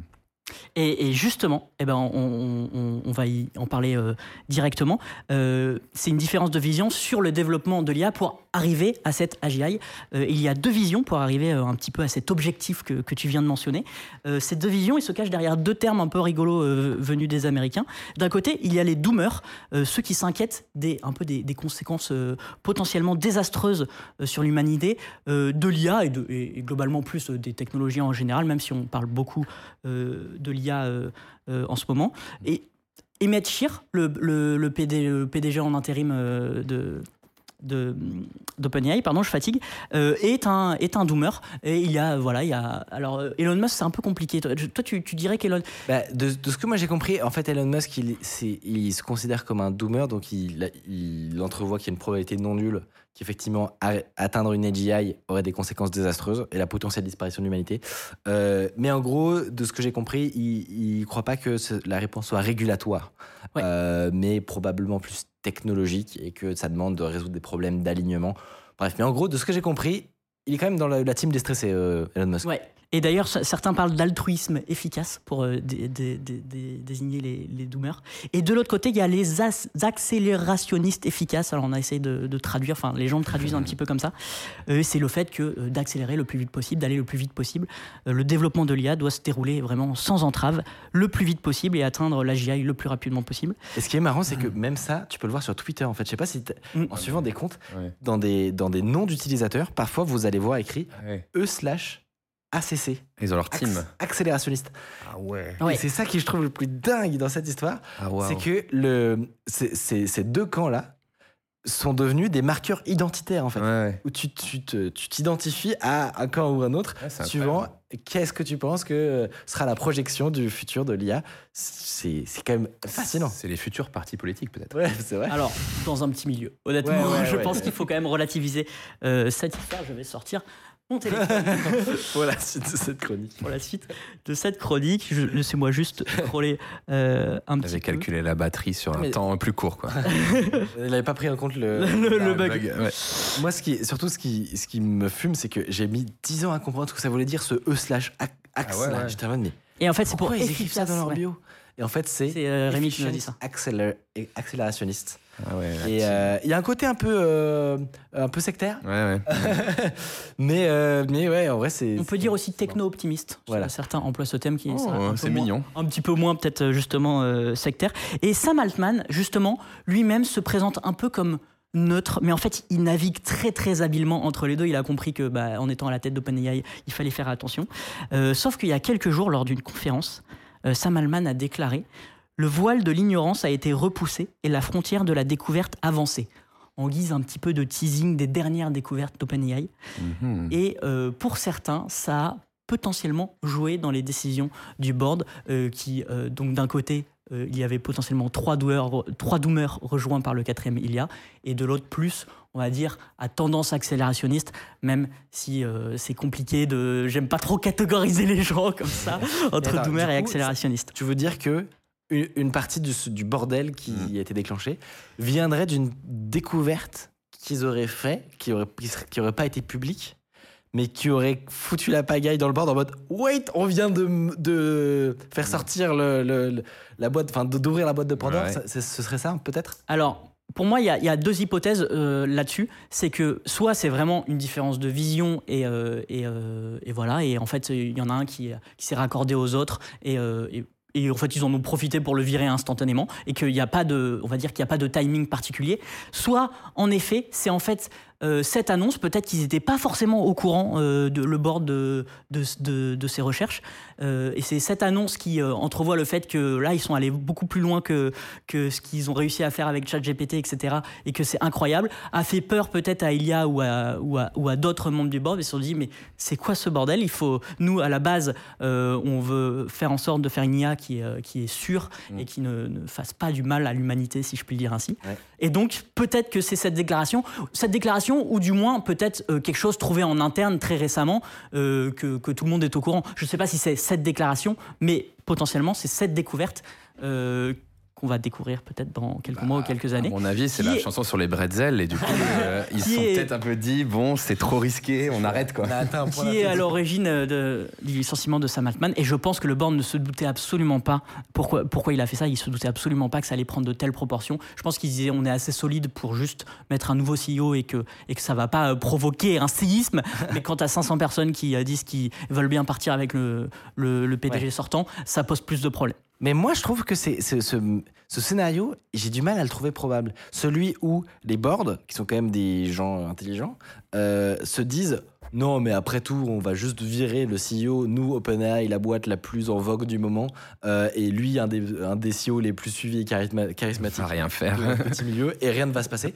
J'ai du mal à croire à ce scénario, Mm. ce qui fait que c'est un peu flippant parce que je me dis, ok, qu'est-ce qui aurait pu justifier qu'ils en arrivent là, tout en sachant que ça allait créer un bordel monstre en gros. C'est-à-dire qu'il devait avoir des, quand même des sacrément bonnes raisons. Ouais. C'est pour ça que je me dis, si jamais en fait l'explication, on le saura que dans, plus, dans plusieurs mois, mais si l'explication c'est en interne, en fait, ils ont en RD atteint un niveau Mm. qui commence à être trop flippant. Bah, j'ai hâte de voir à quoi ça, ça ressemble. À la fois, j'ai hâte et j'ai peur, mais, mais Ouais. ça- en gros, Ouais. on pourrait résumer en si ça se trouve, ChatGPT 5 leur leur a fait tellement baliser qu'ils ont préféré virer Sam en mode euh, on arrête tout, on débranche parce que là c'est trop, c'est trop.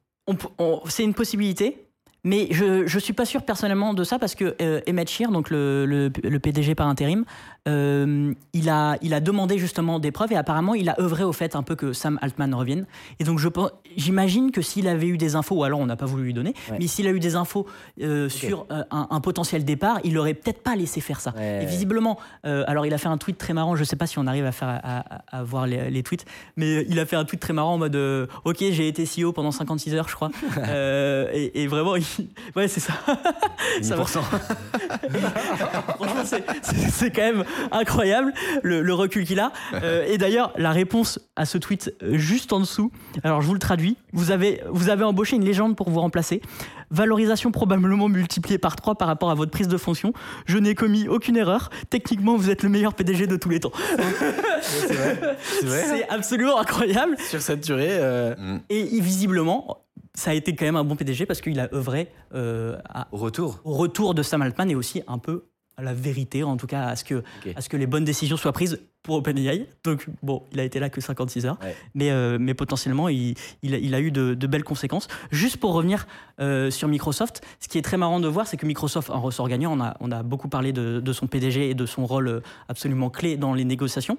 Mais ce qui est marrant, c'est que Microsoft aujourd'hui est, euh, on va dire, en en tête de la course à l'IA, alors que c'était pas du tout le cas il y a à peine 2-3 ans, où Google et Facebook, avec leur laboratoire d'IA, qu'ils ont instauré euh, en 2015 ou même avant, qui sont vraiment, euh, c'est eux qui ont publié tous les papiers de recherche très importants sur l'IA, ouais. euh, ont un retard actuellement, et c'est grâce à, du coup à la stratégie de son PDG, de Satya, euh, et au fait qu'il s'est allié avec euh, le bon acteur au bon ouais. moment, OpenAI, et qu'il ne pouvait pas le laisser partir. Bon tout simplement.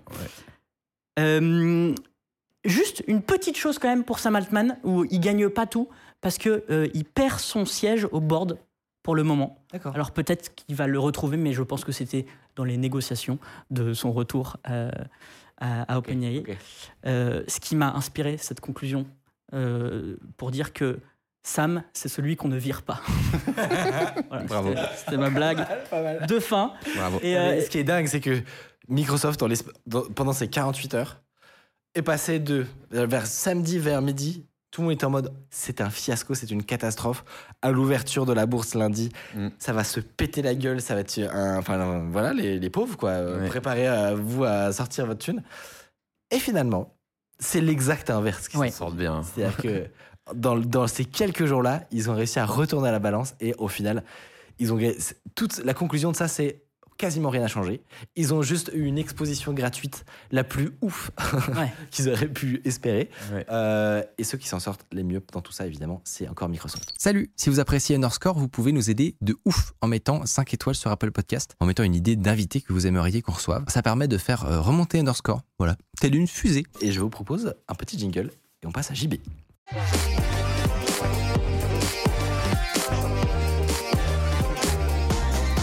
Pas me bien beau. Hello Je t'en prie, Bonsoir. Assieds-toi. Tu as un carnet de notes, mais c'est dingue. Qu'est-ce qu'on voit sur le cadre? Euh, Il y a des notes Ah confidentielles. oui, il y a des notes confidentielles, des trucs qu'on peut pas voir. Non, je veux pas qu'on voit les notes. Euh, Ah, tu- tu veux les mettre là? Bah, en vrai, ok, c'est un peu période. on est en train de faire des. En bas là, ici là? Bah non, non, mais le sol, c'est bon. On va laisser le plan large, mais. Alors pour vous décrire un peu, il a un prompteur euh, sous forme de papier qui est accroché dans une calax. Voilà.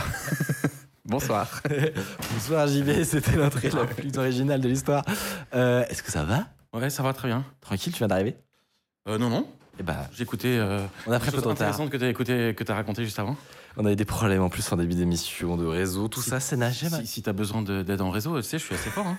Ouais, La je- prochaine fois, tu on me fais venir dit- avant. hein. On s'est dit, Mathieu reçoit un de ses potes experts réseau, et à toi, à, à- à tout- à nous tous, on devrait pouvoir arriver à régler cette émission. Euh, mais il faut juste qu'on ait un système de fallback en fait. euh. En fait, euh, t'as la 5G, j'ai testé, hein, t'as 200, 250 mégas de download en 5G et à peu près 75 en upload. donc En upload, d'accord. ici, dans ton, dans ton studio. Tu vas résilier ta fibre, je crois. Ouais, non, mais on n'a Non, pas c'est de ton fallback au moins. Ah ouais. c'est ça. Ah En fait, on n'a pas de fibre, on est en. Bref, on est en coaxial. Ah mince, ok. Euh, c'est l'enfer. Déci- décidément. Ouais, ouais, ouais, non, pas mais de c'est- chance. C'est l'enfer. On, a un don pour choisir vraiment. Tu, tu prends toutes les, les quartiers parisiens. Il y a, il y a un pâté de maison euh, où il n'y a pas la fibre. Ben, on se Pourquoi t'as pas là. déployé ta propre fibre Parce que ça coûte cher. Abonnez-vous, bien sûr. Bon, Vas-y, euh, t'y vas, euh, tu, tu- tu vas dans les- tu- tu ouvres, euh, tu ouvres euh, les égouts, euh, tu passes ton truc, non? C'est pas comme ça que ça marche? Bah, moi, je veux bien, me montre-moi. Euh, non, j'ai- T'es jamais descendu dans les égouts de Paris Si, euh, j'ai déjà, mais euh, je savais pas que tu pouvais genre tirer ta fibre. Ah non, t'as pas le droit, mais c'est parce que t'as pas le droit qu'il faut pas le faire. Écoute, on fera des tutos euh, installation de fibre ensemble après. Ouais, quand tu veux. Euh, alors, juste pour info, les petites euh, règles du jeu, tu as tes petits de quoi boire et de quoi manger ici. Et c'est bien des micros de podcast, donc en vrai, tu peux te le prendre et te le manger. Vraiment tout près, tout près. Exactement. Et sans plus attendre, ça c'est de l'eau, exactement. C'est. euh, Ah non, c'est vide. Quelqu'un peut aller nous amener un peu d'eau pour notre pauvre ami desséché. Euh, merci Zil. Et, euh, et comme je l'ai expliqué en introduction, on va profiter de ta présence pour parler de deux sujets qui nous intéressent particulièrement. Euh, et le premier a rapport avec la- notre dernière sortie. Je sais pas si tu as vu le- la dernière vidéo. Moi, Euh, ah, trop bien. Bah, génial. J'ai même pas à la résumer. Mais pour ceux qui l'ont pas vu, c'était une vidéo qui traitait justement de téléchargement illégal et des risques associés. En réalité, c'était un peu un prétexte pour parler de différents types de vulnérabilités, euh, notamment de tout ce qui se passe euh, d'un point de vue bas niveau, dans des attaques de type buffer overflow, etc. On va essayer ce soir de rester, de pas trop rentrer dans, euh, la technique, enfin dans le sens où, où notre ami ici euh, est le représentant de tous les membres du chat qui ne sont pas des développeurs aguerris. Je vous arrêterai si ça va trop loin. Et donc, il faut qu'on essaye de vulgariser. C'est super, j'ai des histoires. Je vais te parler d'histoire, je vais pas te parler de trop de technique. Je pense que j'ai essayé de faire moins technique la dernière fois. C'est parfait, trop, trop bien. Euh, et donc, euh, voilà, comme j'expliquais, pour réaliser euh, ma dernière vidéo sur le Micode, le téléchargement illégal cache-t-il vraiment des virus? Je me suis plongé dans le fonctionnement d'un player vidéo. Vous l'avez peut-être vu. Et lors de mes recherches, j'ai découvert que des logiciels comme VLC, déployés dans le monde entier, possèdent en réalité un certain nombre de failles ou possédaient. Failles qui intéressent les hackers, mais aussi des agences d'espionnage. Je spoil, mais on reviendra dessus après. Aujourd'hui, j'ai l'honneur de recevoir à nouveau Jean-Baptiste Kempf, co-créateur de VLC, pour parler des anecdotes les plus folles que tu as vécues pendant la vie euh, de ce projet. Avant de rentrer dans le croustillant, est-ce qu'on pourrait commencer euh, avec une explication de pourquoi c'est dur de sécuriser un logiciel comme un player vidéo et qu'est-ce qui explique que quand tu vas sur la liste des vulnérabilités de VLC, eh ben il y en a? Il y en a moins qu'ailleurs. Il y en a moins qu'ailleurs. en, mais- vrai, en vrai, il y en a moins qu'ailleurs. Mais en fait, Mais si, tu, a. si, tu, si tu regardes, il y a une faille hyper intéressante qui est arrivée l'autre fois, qui était sur Chrome. Et c'était la faille sur libwebp, qui est donc le format d'image. Et en fait, c'est exactement le même problème. C'est-à-dire qu'en fait, tout ce qui est compression vidéo, comme on a déjà parlé euh, dans les précédentes émissions, en fait, tu compresses et t'enlèves toutes les données qui ne servent à rien. Résultat, il y a quasiment plus aucune donnée redondante, puisqu'on a compressé au maximum. Et donc, en fait, tu dois faire confiance aux données qu'il y a dans la vidéo. Par exemple, tu dis, bah, la vidéo, euh, euh, c'est une vidéo qui fait 1 million de pixels de large et 1 million de pixels de haut. Et si tu réfléchis pas, bah en fait, euh, tu fais 1 million fois 1 million, et puis bah, tu alloues cette zone de mémoire. Évidemment, tu sors de, des, des trucs de mémoire euh, Autorisés. po- possibles, et donc en fait, tu, tu fais un integer overflow. Et donc, tu t'écris ailleurs. Et puis après, bah, tu vas lire. Mais donc, tu as alloué une espace, un, espace, un espace de mémoire qui est beaucoup trop petit, parce qu'en fait, tu as overflow. Donc, au lieu de faire un, un truc de, bah, évidemment, de 10 milliards, ce qui n'est pas possible en 32 bits, tu fais un truc de 5, euh, 5 octets, quoi, ou 10 octets. Et donc, par contre, tu continues à écrire. Tu vois, tu décompresses et donc tu écris en dehors de ta zone mémoire.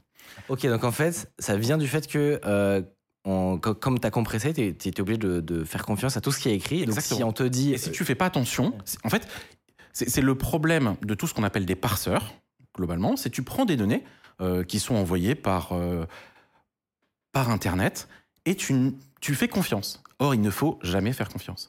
Et en fait, bah, euh, donc, euh, tu dis, oh bah tiens, euh, il me demande un million, faut un million, ok, j'y vais. Alors qu'en fait, tu devrais dire, non, non, attends, là, normalement, la spécification ne me permet pas d'être au-delà de ça et de ça, etc. Donc en fait, le problème, le premier problème, c'est qu'écrire des parseurs, c'est difficile. Il y a des langages qui font des très bons parseurs, mais comme on a déjà parlé, en multimédia, tu dois aller vite. J'ai 16 millisecondes pour afficher une fraise, j'en ai 16, j'en ai pas 17. Bon, C'était déjà la, la discussion de la, la- la fois d'avant. Et donc, euh, bah, t'écris en langage de bas niveau. Et donc, t'écris en C. Ou dans le cas de David, t'écris en assembleur. Et donc, en fait, tu perds tous les petits checks de sécurité des langages, notamment un des langages qui est fait pour écrire des parseurs de façon sécurisée, s'appelle le Rust. Euh, mais nous, bah non. Et puis surtout, on l'écrit en C, euh, voire en assembleur. Et le, alors maintenant, tu vas me dire, ouais, bah d'accord, mais on- on sait faire des choses, on sait. Oui, c'est vrai. Sauf qu'en fait, il y a beaucoup de, choses qui sont basées sur FFmpeg ou sur VLC qui ont été écrites dans la fin des années 90, début des années 2000. Et on était quand même beaucoup plus, euh, beaucoup plus cool. On faisait quand même beaucoup plus confiance, mais surtout, on ne savait moins euh, et, euh, utiliser les failles de sécurité.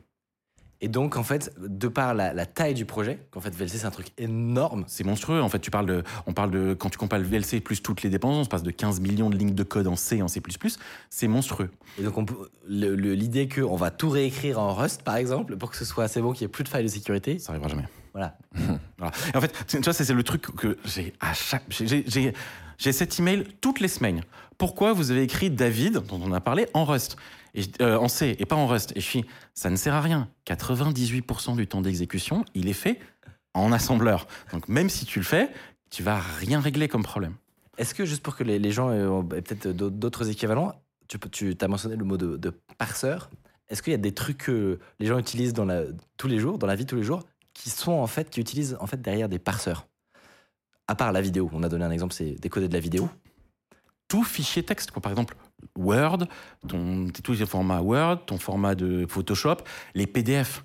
Un des endroits où il y a eu le plus de failles de sécurité, euh, et souvent pas reportées, c'est le PDF. Le PDF, c'est un des pires formats au monde. Je sais pas si tu regardes un jour, c'est un truc, mais genre, c'est- c'est le, un des un des pires gloubi-boulga, du pire du multimédia et du pire du, du- du format Photoshop. Photoshop, un jour, tu liras ça, je pense, tu lis la description, tu crois que c'est une blague tellement c'est de n'importe quoi. Et euh, le PDF, c'est n'importe quoi au carré, quoi. Donc c'est vraiment, voilà, donc les PDF, euh, tout- tout- en fait, tous les documents qui sont en format binaire, euh, ben, il faut, faut les lire, quoi. Il faut lire les informations. Donc c'est tout ce que tu vois. Donc le parseur, c'est ce qui transforme mon fichier Word en euh, texte qui est en gras ou en italique ou avec Exactement. une image ou voilà qui fait. Exactement. Et il y a beaucoup de ces formats, en fait. Par exemple, le format MP4, c'est le, le format qui vient du Move, qui date de la fin des années 90 de Apple, qui vient de QuickTime des début des années 90. Et dans ces cas-là, en fait, tu réfléchissais pas vraiment à la sécurité. De toute façon, tout le monde était gentil. Il y avait, il y avait- il y avait 10 mecs sur Internet, quoi. Tu, tu- voilà. Et donc, t'avais pas eu, tu t'es jamais vraiment posé ce, ce problème. Et par exemple, Chrome, euh, euh, et c'est peut-être les gens qui ont fait le plus de travail sur la sécurité. Mais quand tu regardes la liste des failles de sécurité dans Chrome, c'est monstrueux. Et pourtant, euh, Google a quand même des les gens qui ont mis le plus de trucs sur euh, euh, la sécurité des parseurs et, et ben il y a quand même une faille de sécurité là sur la LibWP, qui est donc un des formats d'image écrits chez Google. Et la faille, elle est faille de sécurité critique et elle a appliqué toutes les applications, toutes celles qui sont basées en électrons, enfin, tout ce qui les gère. Elle est sortie quand celle-là? C'était il y a un mois et demi, deux mois. Ah ouais, sérieux? Tu sous-entends Oh, que là, si j'ouvre une, une image WebP sur Chrome, là, je peux avoir des problèmes de sécurité. Ah, mais c'est même pire que ça, c'est qu'en Ouais. fait, tu pouvais recevoir juste un SMS sur ton Android. Si tu as la prévisualisation, Oui, qui est en HTML du coup. bim. Donc tu envoies un SMS à quelqu'un, bim, il s'est fait pirater. Ah ouais? Ok. Euh, tu suggères quel navigateur du coup? Et en fait, Chrome a fait énormément de travail, mais en fait, le, le processing d'image et de vidéo, euh, c'est quelque chose qui est absolument partout en fait tu, et donc il y a plein et, surtout en particulier il y, a- plein de gens qui euh, qui ont pas vraiment fait leur travail correctement. Je veux pas du tout parler des gens d'Android ou d'iOS euh, mais euh, ils font beaucoup trop de choses automatiquement. Et en particulier sur Android il y avait une nous on a remonté pas mal de failles de sécurité mais il y a pas mal de sécurité dans le, le, le, média serveur d'Android qui euh, euh, automatiquement, dès que tu mettais un fichier, euh, le, se mettait à le parser. Et puis bah, si c'était un fichier qui était un peu corrompu, donc là c'était un cas MKV, euh, le média serveur est dé- redémarré, redémarré, redémarré. Et donc, en fait, tu fais une sorte de, de denial of service de ton, euh, de ton Avec un fichier qui était euh, cassé, quoi. Tout à fait. Et donc là, parce que juste pour, pour rester sur cette faille, parce qu'en en fait, on Ouais. n'en a pas jamais parlé de cette faille. Euh, donc ça vaut le coup de s'arrêter. Le pire, c'est que si ça concerne Chrome, comme tu l'expliquais, ça concerne pas que Chrome en fait, parce Ouais, que Ça concerne quand- Electron. exactement quand on dit Chrome, on pense à la petite icône là. Donc là, ça Mais- veut dire Steam, ça veut dire Discord, Ah ouais. ça veut dire euh, Tout. tout- Chrome et Brave et Edge et euh, quasiment la plupart des, des, des applis. Les web apps Puisqu'en fait, ouais. même si euh, tout le monde ne, s'en rend pas forcément compte, Chrome est partout, ou plutôt le moteur de Chrome, euh, est utilisé absolument partout. OBS également, effectivement. Euh, bref, tout, euh, toutes les, tous les sites qui ressemblent, enfin toutes les applications qui ressemblent beaucoup à leur version en site web. Ouais. En général, c'est que c'est une version électron, donc il y a Chrome derrière. C'est un peu flippant cette histoire. Non bah, on pourrait se dire, mais comment c'est possible? Attends, c'est Comment on peut tomber sur cette image C'est Google, c'est attends VLC, c'est quand même JB derrière. Comment c'est possible Alors d'abord, d'abord la plupart, parce que en fait, euh, c'est très difficile. On fait des, on fait des projets qui sont vraiment très très techniques. Et euh, les technos qu'on utilise, c'est des, des, technos des années 70. Hein, le C, c'est un langage des années 70. Tu vois. Et c'est seulement depuis une dizaine d'années qu'on réfléchit à faire du Rust et des choses comme ça. Mais, euh, et, et tu arrives avec un bagage euh, monstrueux. Et parce que tu as besoin de performance. Et donc, en fait, de toute façon, on construit des trucs au-dessus de trucs, au-dessus de trucs, au-dessus de trucs, au-dessus de trucs. Tu vois, une application genre Discord, qui a d'un truc au-dessus d'un site web qui appelle Chrome, qui lui se base de, avec euh, 8743 librairies. Et chaque librairie, elle a été codée par un. euh, par exemple, le mainteneur de LibWebP, il était chez Google, il a démissionné de Google et il n'y avait plus personne pour euh, fixer le bug, tu vois. Donc, c'est toujours comme ça. Et surtout, je pense qu'il y a un truc qui peut être un peu contre-intuitif, c'est on se dit, ok, il y a eu des euh, failles critiques, par exemple, dans VLC. Moi, j'en mentionnais une ou deux. C'était, par exemple, une qui concernait les fichiers MKV, euh, où ça marchait avec un double fichier. Et en gros, tu pouvais avoir une, exé- exécution euh, arbitraire de code. Et je parlais d'une autre qui concernait les sous-titres. Et ça peut, intuitivement, on pourrait se dire, non, mais en fait, s'il y a une faille, c'est que c'est du code qui a été écrit par euh, JB derrière son ordi. En fait, euh, ça concerne directement le code de VLC. Mais c'est pas forcément aussi simple que ça, dans le sens où vous interagissez avec aussi des librairies, genre du code écrit par d'autres gens. Et, donc là, en fait, tu. Mais c'est hyper intéressant ce que tu dis, mais en fait, ça va être ma conclusion. C'est qu'en fait, le problème de VLC ou le problème de Chrome, c'est qu'en fait, dans ton process, tu as du code qui tourne qui n'est pas le tien. Donc, auquel bah, tu peux pas faire confiance. Donc, soit tu audites tout le code, parce que c'est open source et comme VLC, on, on amène tout le code, mais en fait, parfois, bah, en fait, tourne dans ton process le, le, le binaire qui est ta carte graphique, le driver de ta carte graphique. Il y a une partie qui est exécutée dans ton binaire. Et quand il crache, bah, de toute façon, toi, tu n'as pas le code source parce que c'est dans le driver de NVIDIA. Et là, tu fais quoi? Et donc, par exemple, je peux te dire que 80-90% des crashs de VLC, c'est dans les drivers des cartes graphiques. Et toi, tu peux rien. Ah non. L'enfer. Surtout aller à débugger ça, ça doit être horrible. Hum, Avant qu'on rentre dans le vif du sujet et des demandes improbables que tu as déjà eues, tu as mentionné le fait que VLC était open source. Oui.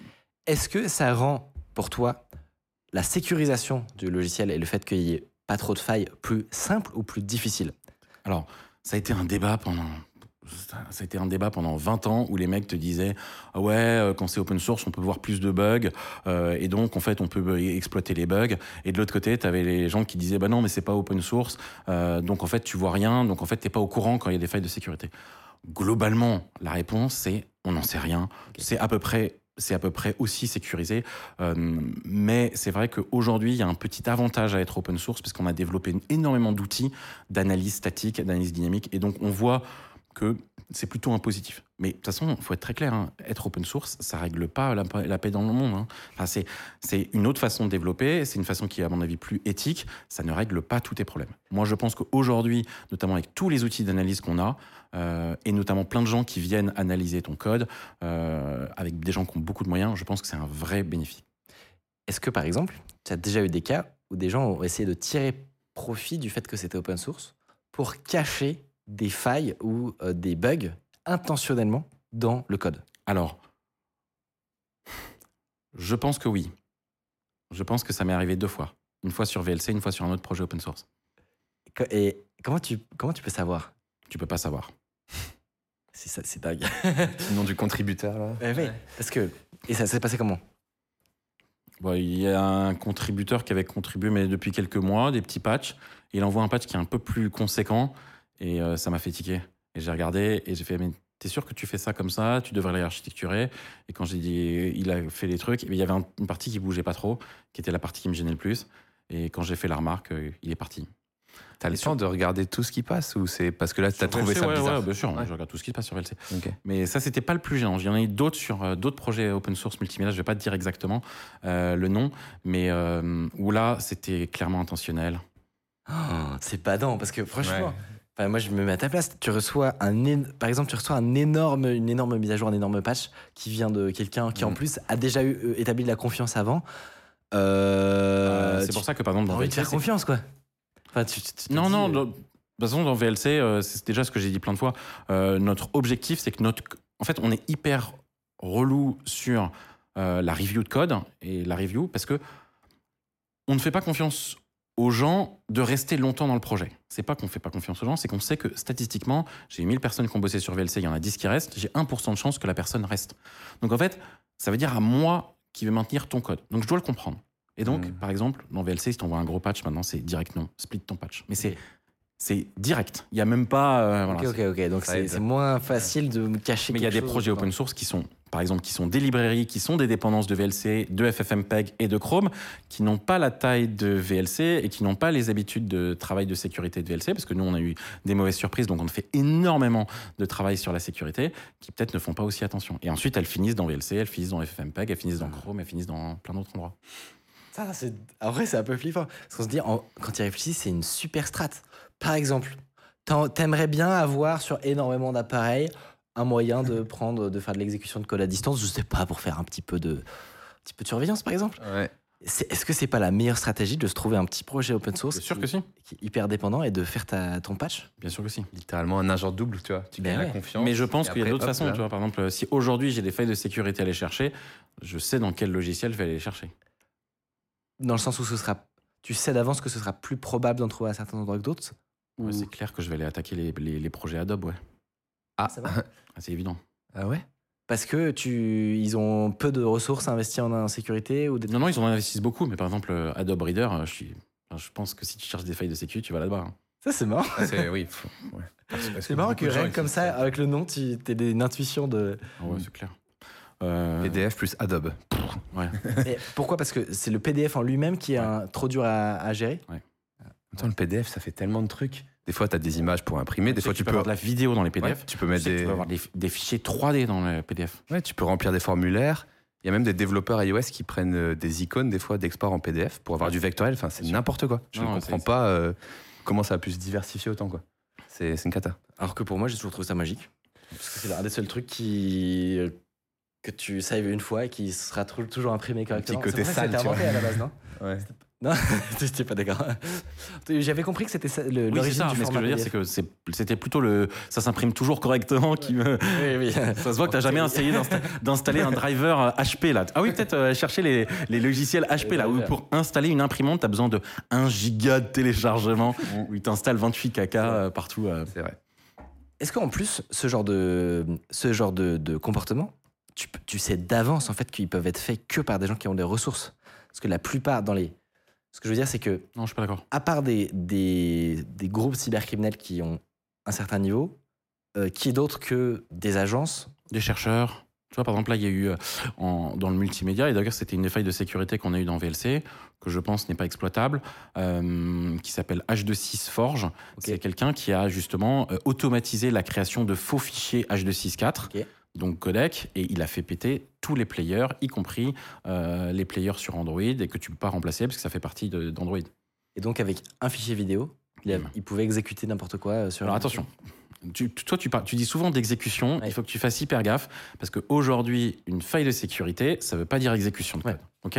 Donc, il- il- il- C'est la version, la- enfin, c'est une des versions les plus graves, on va dire, de la. De la en fait, c'est pas ça, c'est que, euh, par exemple, dans VLC, tu as plein de failles de sécurité, la plupart des failles de sécurité des dernières années de VLC, elles sont pas exploitables. En fait, tu as plein de mécanismes de protection, euh, ne- plusieurs, notamment euh, un qui s'appelle le, le ASLR, donc c'est la, c'est la randomisation de l'espace mémoire. Donc même si tu es capable de faire, de savoir que tu as écrit quelque chose, tu ne peux pas jumper dessus, tu ne peux pas aller dans cette zone mémoire parce que euh, il y a eu euh, il y a eu de l'aléatoire. Donc tu vois, tu as des choses comme ça, tu as tout ce qui s'appelle DEP ou NX, c'est-à-dire que tu tu as le droit d'écrire des nouvelles pages mémoire, mais tu peux pas les exécuter. Voilà. Donc aujourd'hui, par exemple, et, euh, il y a beaucoup de crash dans VLC, ça crash VLC.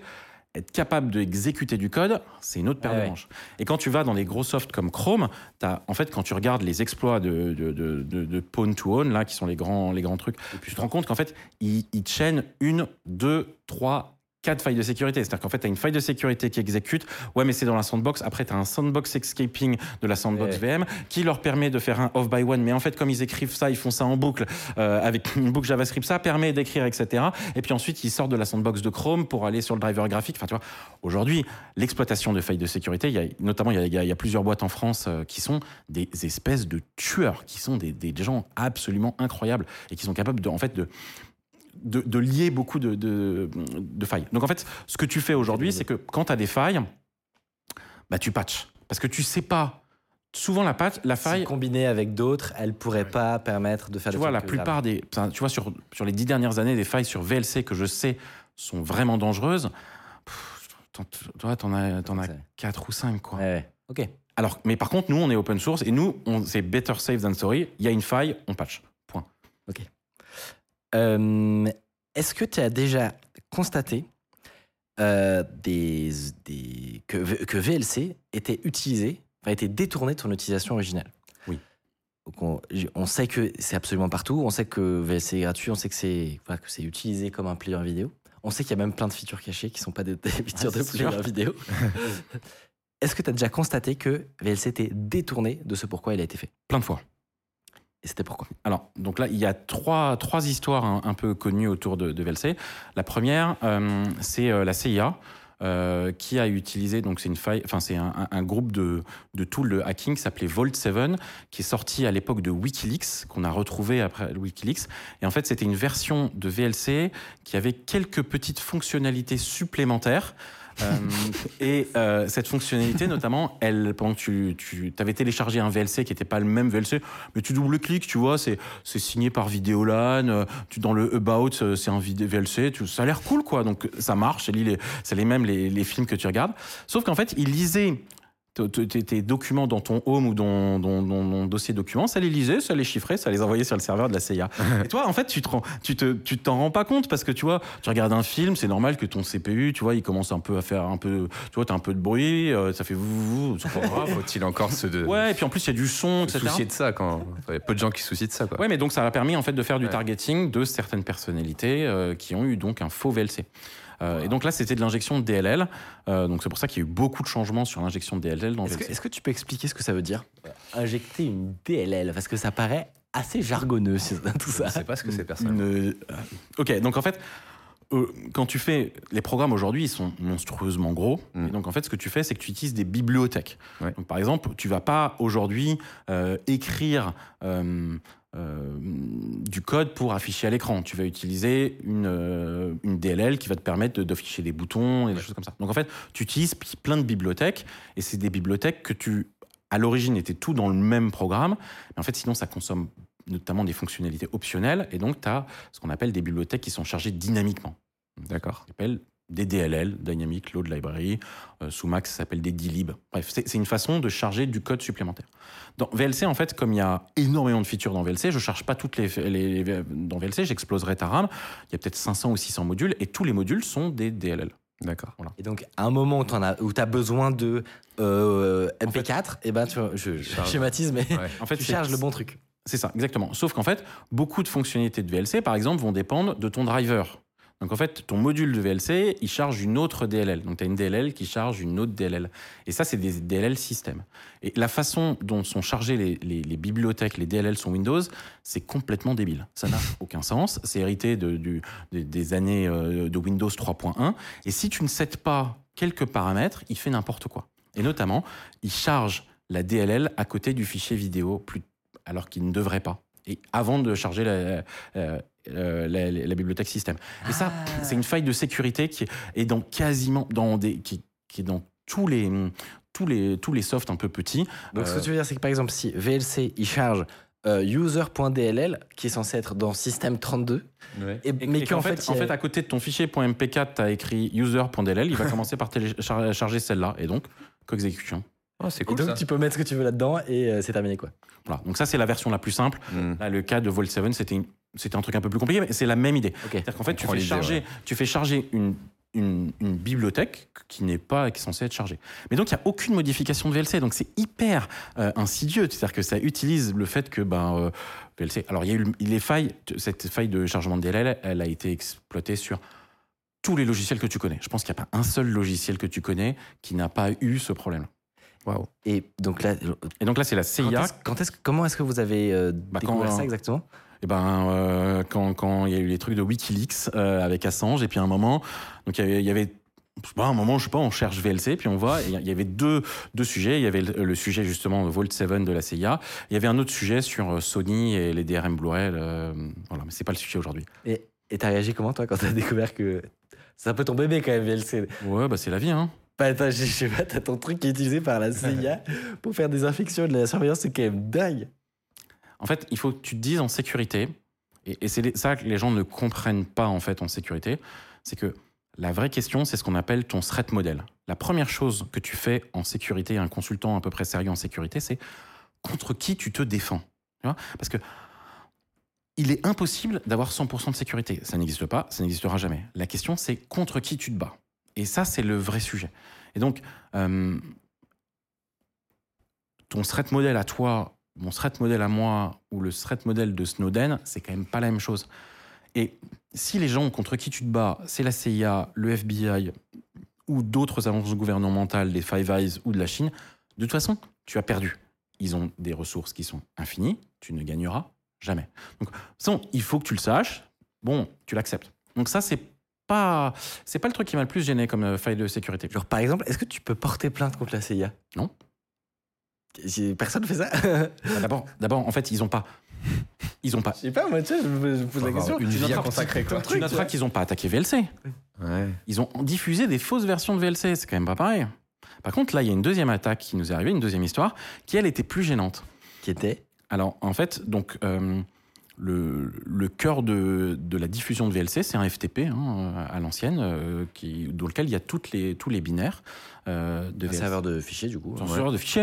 Et en fait, il y a des miroirs qui vont télécharger euh, par AirSync. Enfin, voilà. Donc, c'est un, un serveur de fichiers, quoi. Et, tu- et c'est là où tu vois toutes les versions de VLC euh, depuis, le, depuis le début.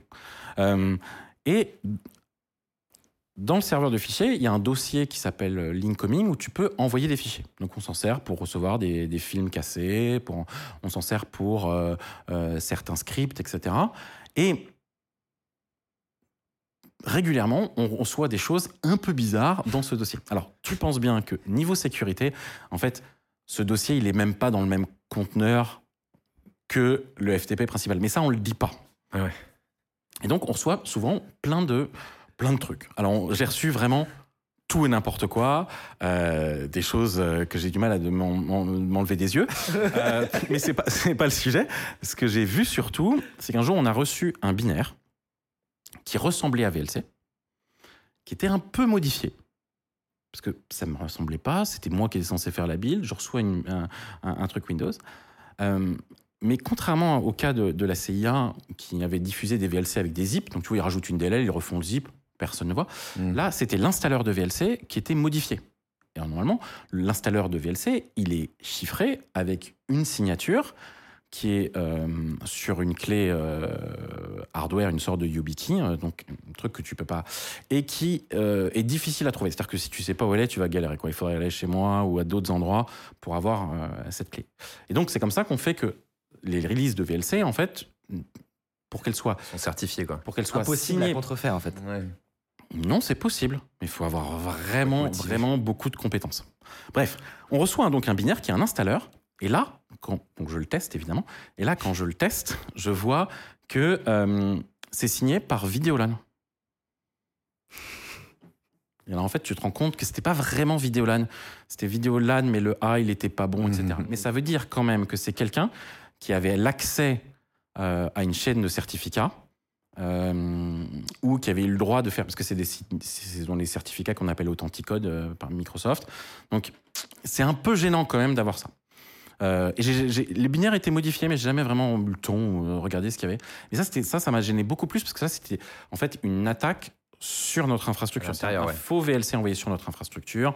Et à côté, il y avait un fichier PHP, comme si on, comme si on exécutait le fichier PHP de notre FTP. C'était vraiment, d'un côté, c'était hyper sophistiqué parce qu'ils ont dû avoir vraiment une difficulté pour avoir cette bonne signature. Et de l'autre côté, l'attaque, elle était nulle, quoi. J'étais même déçu, quoi. Peut mieux faire. T'as l'identité du gars du Incoming quand il dépose quelque Ah non. chose? Non, rien du tout. Donc, je ne sais pas. C'est Oui, c'est ça. parce que peut-être en passant par Microsoft, ils ont les. Non, parce qu'en fait, ce que tu fais, c'est c'était des certificats que tu achètes chez DigiCert, etc. Donc, bon, bref. Mais je me suis dit quand même que pour être capable de faire ça, il fallait, Être en tout cas, avoir du moyen, envoyer des moyens. Mais je ne sais pas qui c'est. Et donc, son- on peut imaginer que l'objectif, c'était d'avoir ce, cette version de VLC sur vos serveurs, Ouais. Et ouais. qui sont un peu, ça fait un peu légitime. Et puis là, tu as quand même, euh, tu vois, par exemple, la version euh, 3.0.16 de VLC, elle a quand même été téléchargée euh, 410 millions de fois sur une version. Ça fait quand même du monde qui Ouais. peut avoir euh, un, un- un binaire. Donc, tu vois, la sécurité, en fait, elle vient du tout début, de faire attention à ce qui rentre dans ton code, comment tu le builds, mais aussi comment tu le diffuses. Et la partie diffusion, tu vois, c'est, c'est de l'infra, c'est quand même moins rigolo que, que coder un truc, quoi. Donc voilà. Donc, euh, on a eu ça qui était un, sac, et ça, ça m'a plus gêné, tu vois, euh, ça m'a plus gêné. Je suis allé porter plainte. Voilà. Pas, pas contre la CIA, mais, euh, mais là, c'est plus faisable. porter plainte deux fois euh, auprès de la gendarmerie euh, nationale. Une fois pour ça, une fois c'est quand on s'était pris une attaque de, en DOS. Bon, c'est encore une autre histoire qui était. Mais tu vois, pareil, on a eu une attaque DOS et qui était clairement envoyée de la Chine. On en a eu deux d'ailleurs. Ça peut servir Alors la première, on ne sait pas vraiment. Euh, Est-ce que c'est pour nous embêter ou pas Mais la deuxième, c'est quand on a banni les téléphones Huawei de la version Android. Très bizarrement, une semaine après, on a eu des attaques qui venaient de China Telecom. Mais genre. Genre, C'est des gamins de ouf je sais pas, c'est des gamins, mais en tout cas ça. Voilà. Et euh, la première fois, on a, on a le premier dos, on a, atta- on allait porter plainte. Et là, cette histoire de, de faux binaire, je suis allé porter plainte. Voilà, ça c'est euh, les trucs de euh, failles de sécu, enfin de d'histoire de sécurité un peu rigolote. La dernière, elle m'a moins fait rigoler. Encore moins fait rigoler parce qu'elle était plus récente. C'est euh, l'Inde, qui doit être un des plus gros utilisateurs de VLC, euh, a décidé de bannir VLC. Ah ouais?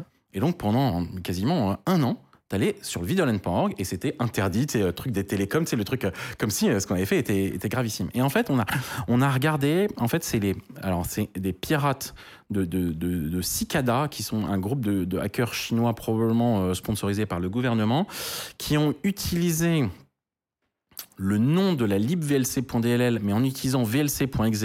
Mais tout le derrière, ça n'avait rien à voir.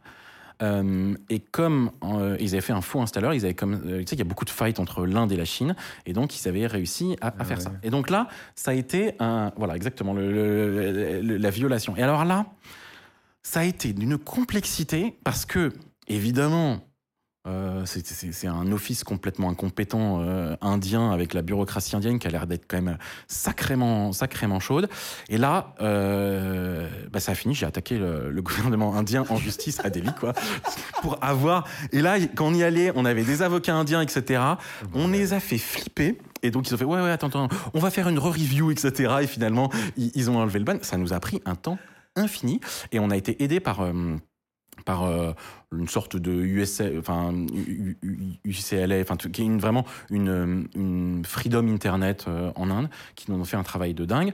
Euh, mais ouais, ça a été, ça a été vraiment parce que l'Inde, et la. Chine, euh, l'Inde et la Chine, on, nous on s'en rend pas compte, mais c'est vraiment chaud. Hein, C'est-à-dire qu'ils se fritent quand même. Hein, et ils ont, et avec le gouvernement maudit, ils sont quand même pas pas pas, pas, pas rigolo. Et d'ailleurs, euh, régulièrement. Et donc, en fait, on était dans la liste des, des, des, des sites à bannir, euh, exprimés par euh, le ministère euh, de, de, de, de- des télécoms euh, indien. Tout ça pour, parce que, en fait, un En fait, donc, ils ont, donc là, c'est encore un truc différent. Ouais. Non, non, ils ont pris des binaires de VLC. Donc, ils ont pris une partie des binaires de VLC, VLC.exe, euh, libVLC Core, etc. Et donc, en fait, parce qu'en fait, ce qui se passe, et ce qui est, ce qui est très classique, c'est qu'il y a beaucoup d'antivirus, quand ils voient VLC.exe, en fait, ils whitelist, parce que c'est des gros nuls. Et en particulier, parce qu'en fait, très régulièrement, à chaque fois qu'on a une nouvelle release de VLC, on reçoit à peu près un million et demi d'emails nous disant Oui, j'ai cet antivirus qui dit qu'on est méchant. Et effectivement, parce que comme on, tu sais, comment tu fais de l'assembleur, comme on a déjà parlé, en fait, Mm. tu ressembles un peu à des virus, à des worms, etc. Donc en fait, c'est toujours du code un peu bizarre. Résultat, en fait, nous, on a des accords avec euh, pas mal de de, de, euh, de fabricants de- d'antivirus qui viennent scanner un peu notre FTP, euh, à qui on dit, etc. Donc c'est pour ça aussi que c'est d'autant plus dangereux. Si- mettent un tampon, c'est bon, Whitelist, euh, ouais. validé. euh. mais donc parfois, donc ça c'est les plus malins, bien, ils, regardent juste VLC.exe, puis t'as un VLC.exe avec l'icône VLC, donc tu t'inquiètes pas, qui tourne, oh c'est pas très grave. Et puis tu vois tout, il y a plein, il y a plein d'organisations qui utilisent VLC à peu près partout. Mais du coup, si je sors un logiciel qui s'appelle VLC.exe, il y a des chances que je sois whitelisté Ouais. par les antivirus. Ouais. Sympa. Mais tu vois, par exemple, à un moment, on avait un bug débile des drivers euh, Nvidia qui n'avaient pas compris ce qu'on faisait. Donc, ça a été hyper long. Et si en fait, tu avais des trucs sur VLC.exe, ça marchait moins bien que tu renommais ton VLC en VLC 2.exe euh, et ça marchait mieux. Et c'est même pas une blague. Ah, waouh. Dingue. Ouais, c'est. La validation vraiment niveau 1, quoi. En tout cas, tu Non peux, égal, euh. tu peux cocher dans ta bucket list que tu as poursuivi le gouvernement indien, ce qui est quand même dingue. Donc, j'ai- finalement, donc, j'ai pas posé la plainte, mais je leur avais préparé la plainte. On a préparé un doc qui fait 70 pages. On leur a envoyé, tout était prêt, etc. Et donc, ils, ils flippent un peu quand j'envoie les, mails. Ils me disent, on fait un, on fait un call. Et je pense que, et le call commence. Je l'ai enregistré, euh, et, euh, euh, le début du call, ils commencent à m'interdire de venir avec les avocats. Et j'ai dit, écoutez, pendant 20 minutes, on se bat. Finalement, on a accepté de ne pas avoir nos avocats. Mais moi, je commence à dire, la- ma, pro- ma première phrase quand les avocats partent, c'est Je trouve qu'il est inadmissible. Euh, D'ailleurs, je viens à votre bureau lundi prochain. J'avais mes billets d'avion. Je leur ai dit que j'avais mes billets Oh, d'avion pour venir déposer ma plainte en, personne. J'aurais peur, moi. Ouais, D'arriver ouais. tout seul comme ça en Inde. pression de JB, mais je veux pas. hein. C'est rigolo. Ça a marché, non mais ça a marché. Ça a marché. Ceci étant dit, c'est quand même assez gênant euh, euh, parce que évidemment, euh, aller se aller se prémunir contre des attaques comme ça où il y a le VLC.exe et la libVLC qui sont utilisés à des mauvais escients, on, commence à j'ai des solutions hein, pour régler ça, mais c'est quand même pas très rigolo. Mais surtout, moi, ce que je trouve quand même dingue, c'est de voir le, la mesure de, des attaques et des, et des détournements de VLC que vous subissez, mis en face du fait que vous êtes une asso? Alors en fait, et, et là, tu, je pense que tu, ce que tu Mhm. pointes du doigt, c'est la bonne question.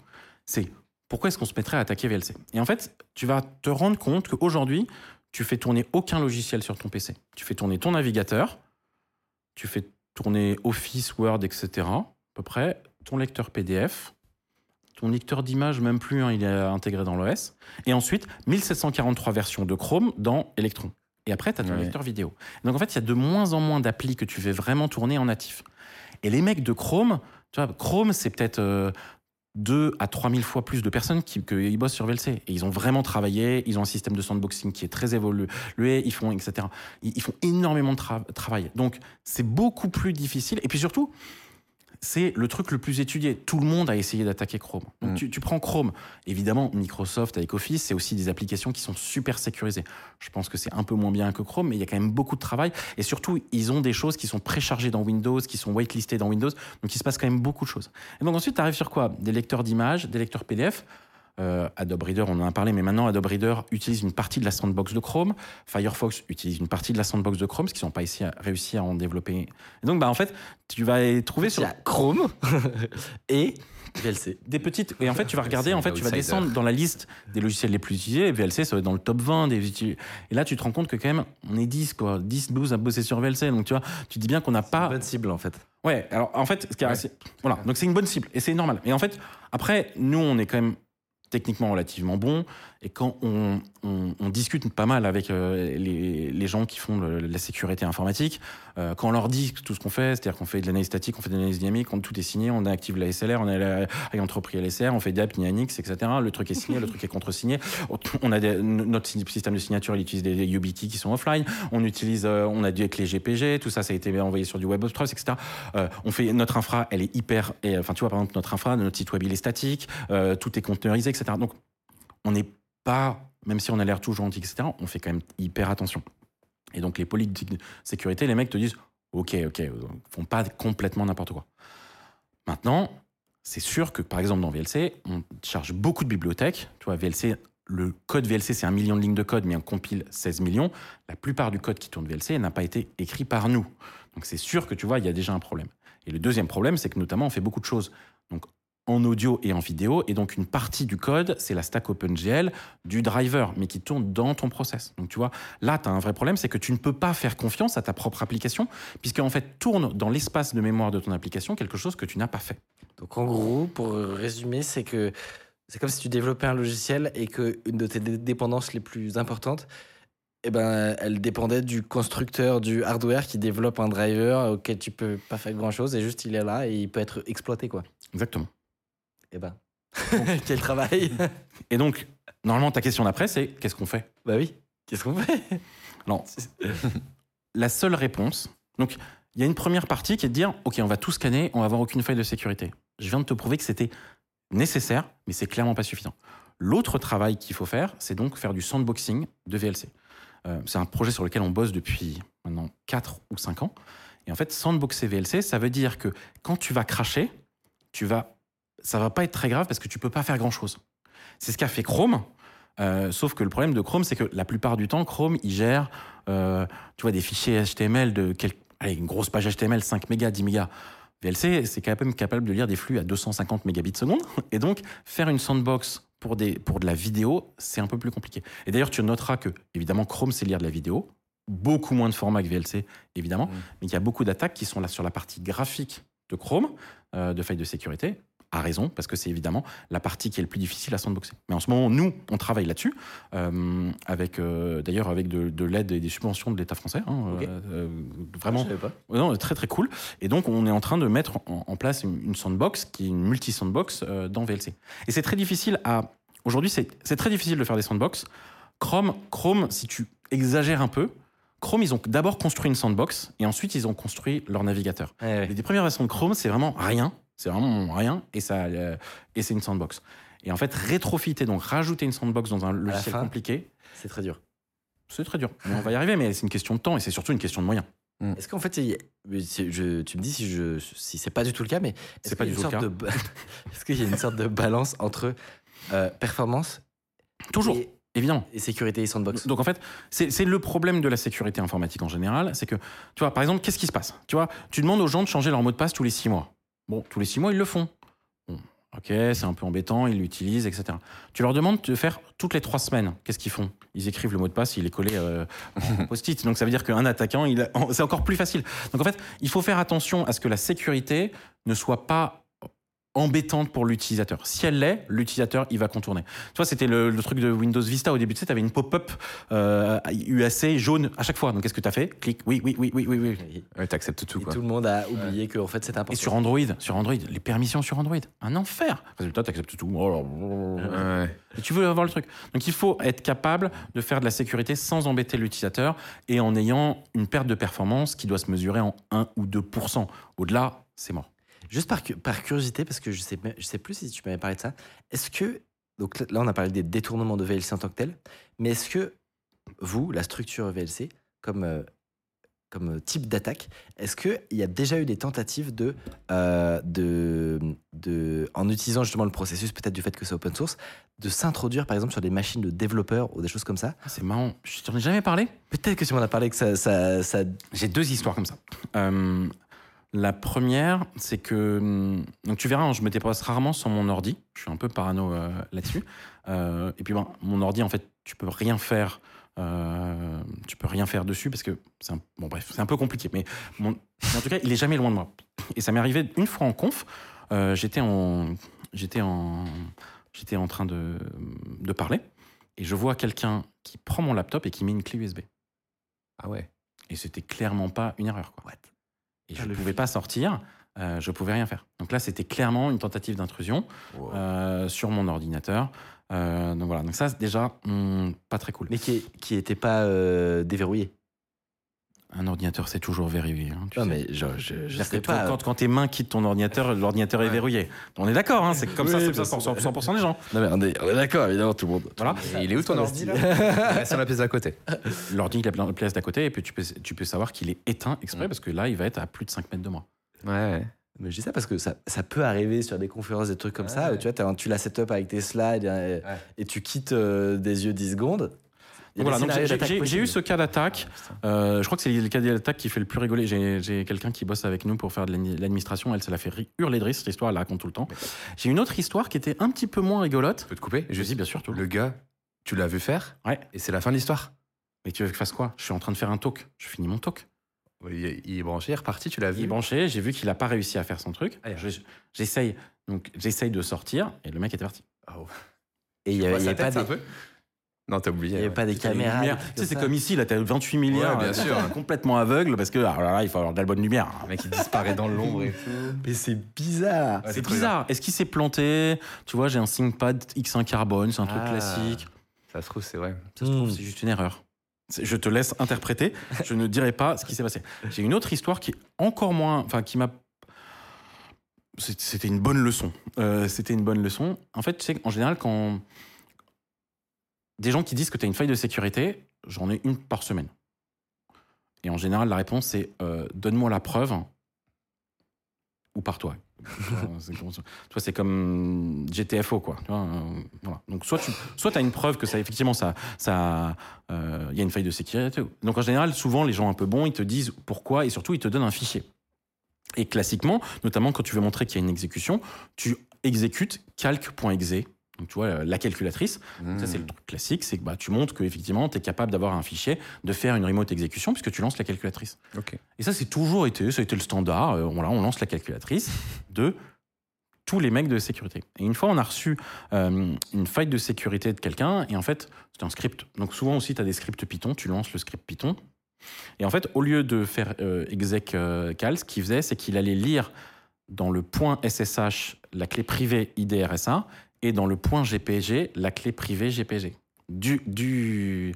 Et il l'envoyait euh, sur, euh, sur, euh, sur un serveur distant. C'est un piège.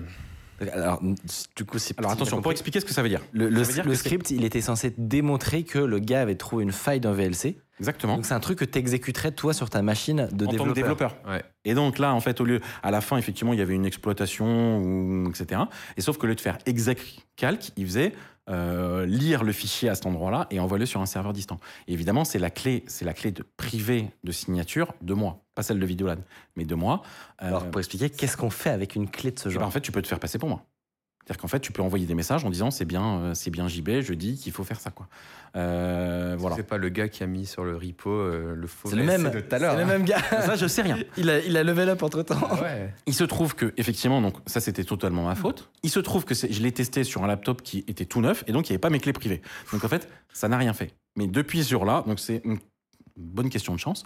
euh, depuis ce jour-là, en fait, je, quand on télécharge des, des failles de sécurité, on fait ça dans un dans un ordinateur jetable, une VM qui ne fait que ça, parce que effectivement, donc là voilà, c'est deux tentatives d'intrusion euh, qui étaient clairement, alors une clairement attaquant un des développeurs de VLC, sachant qu'il ne savait pas si c'était moi ou quelqu'un d'autre.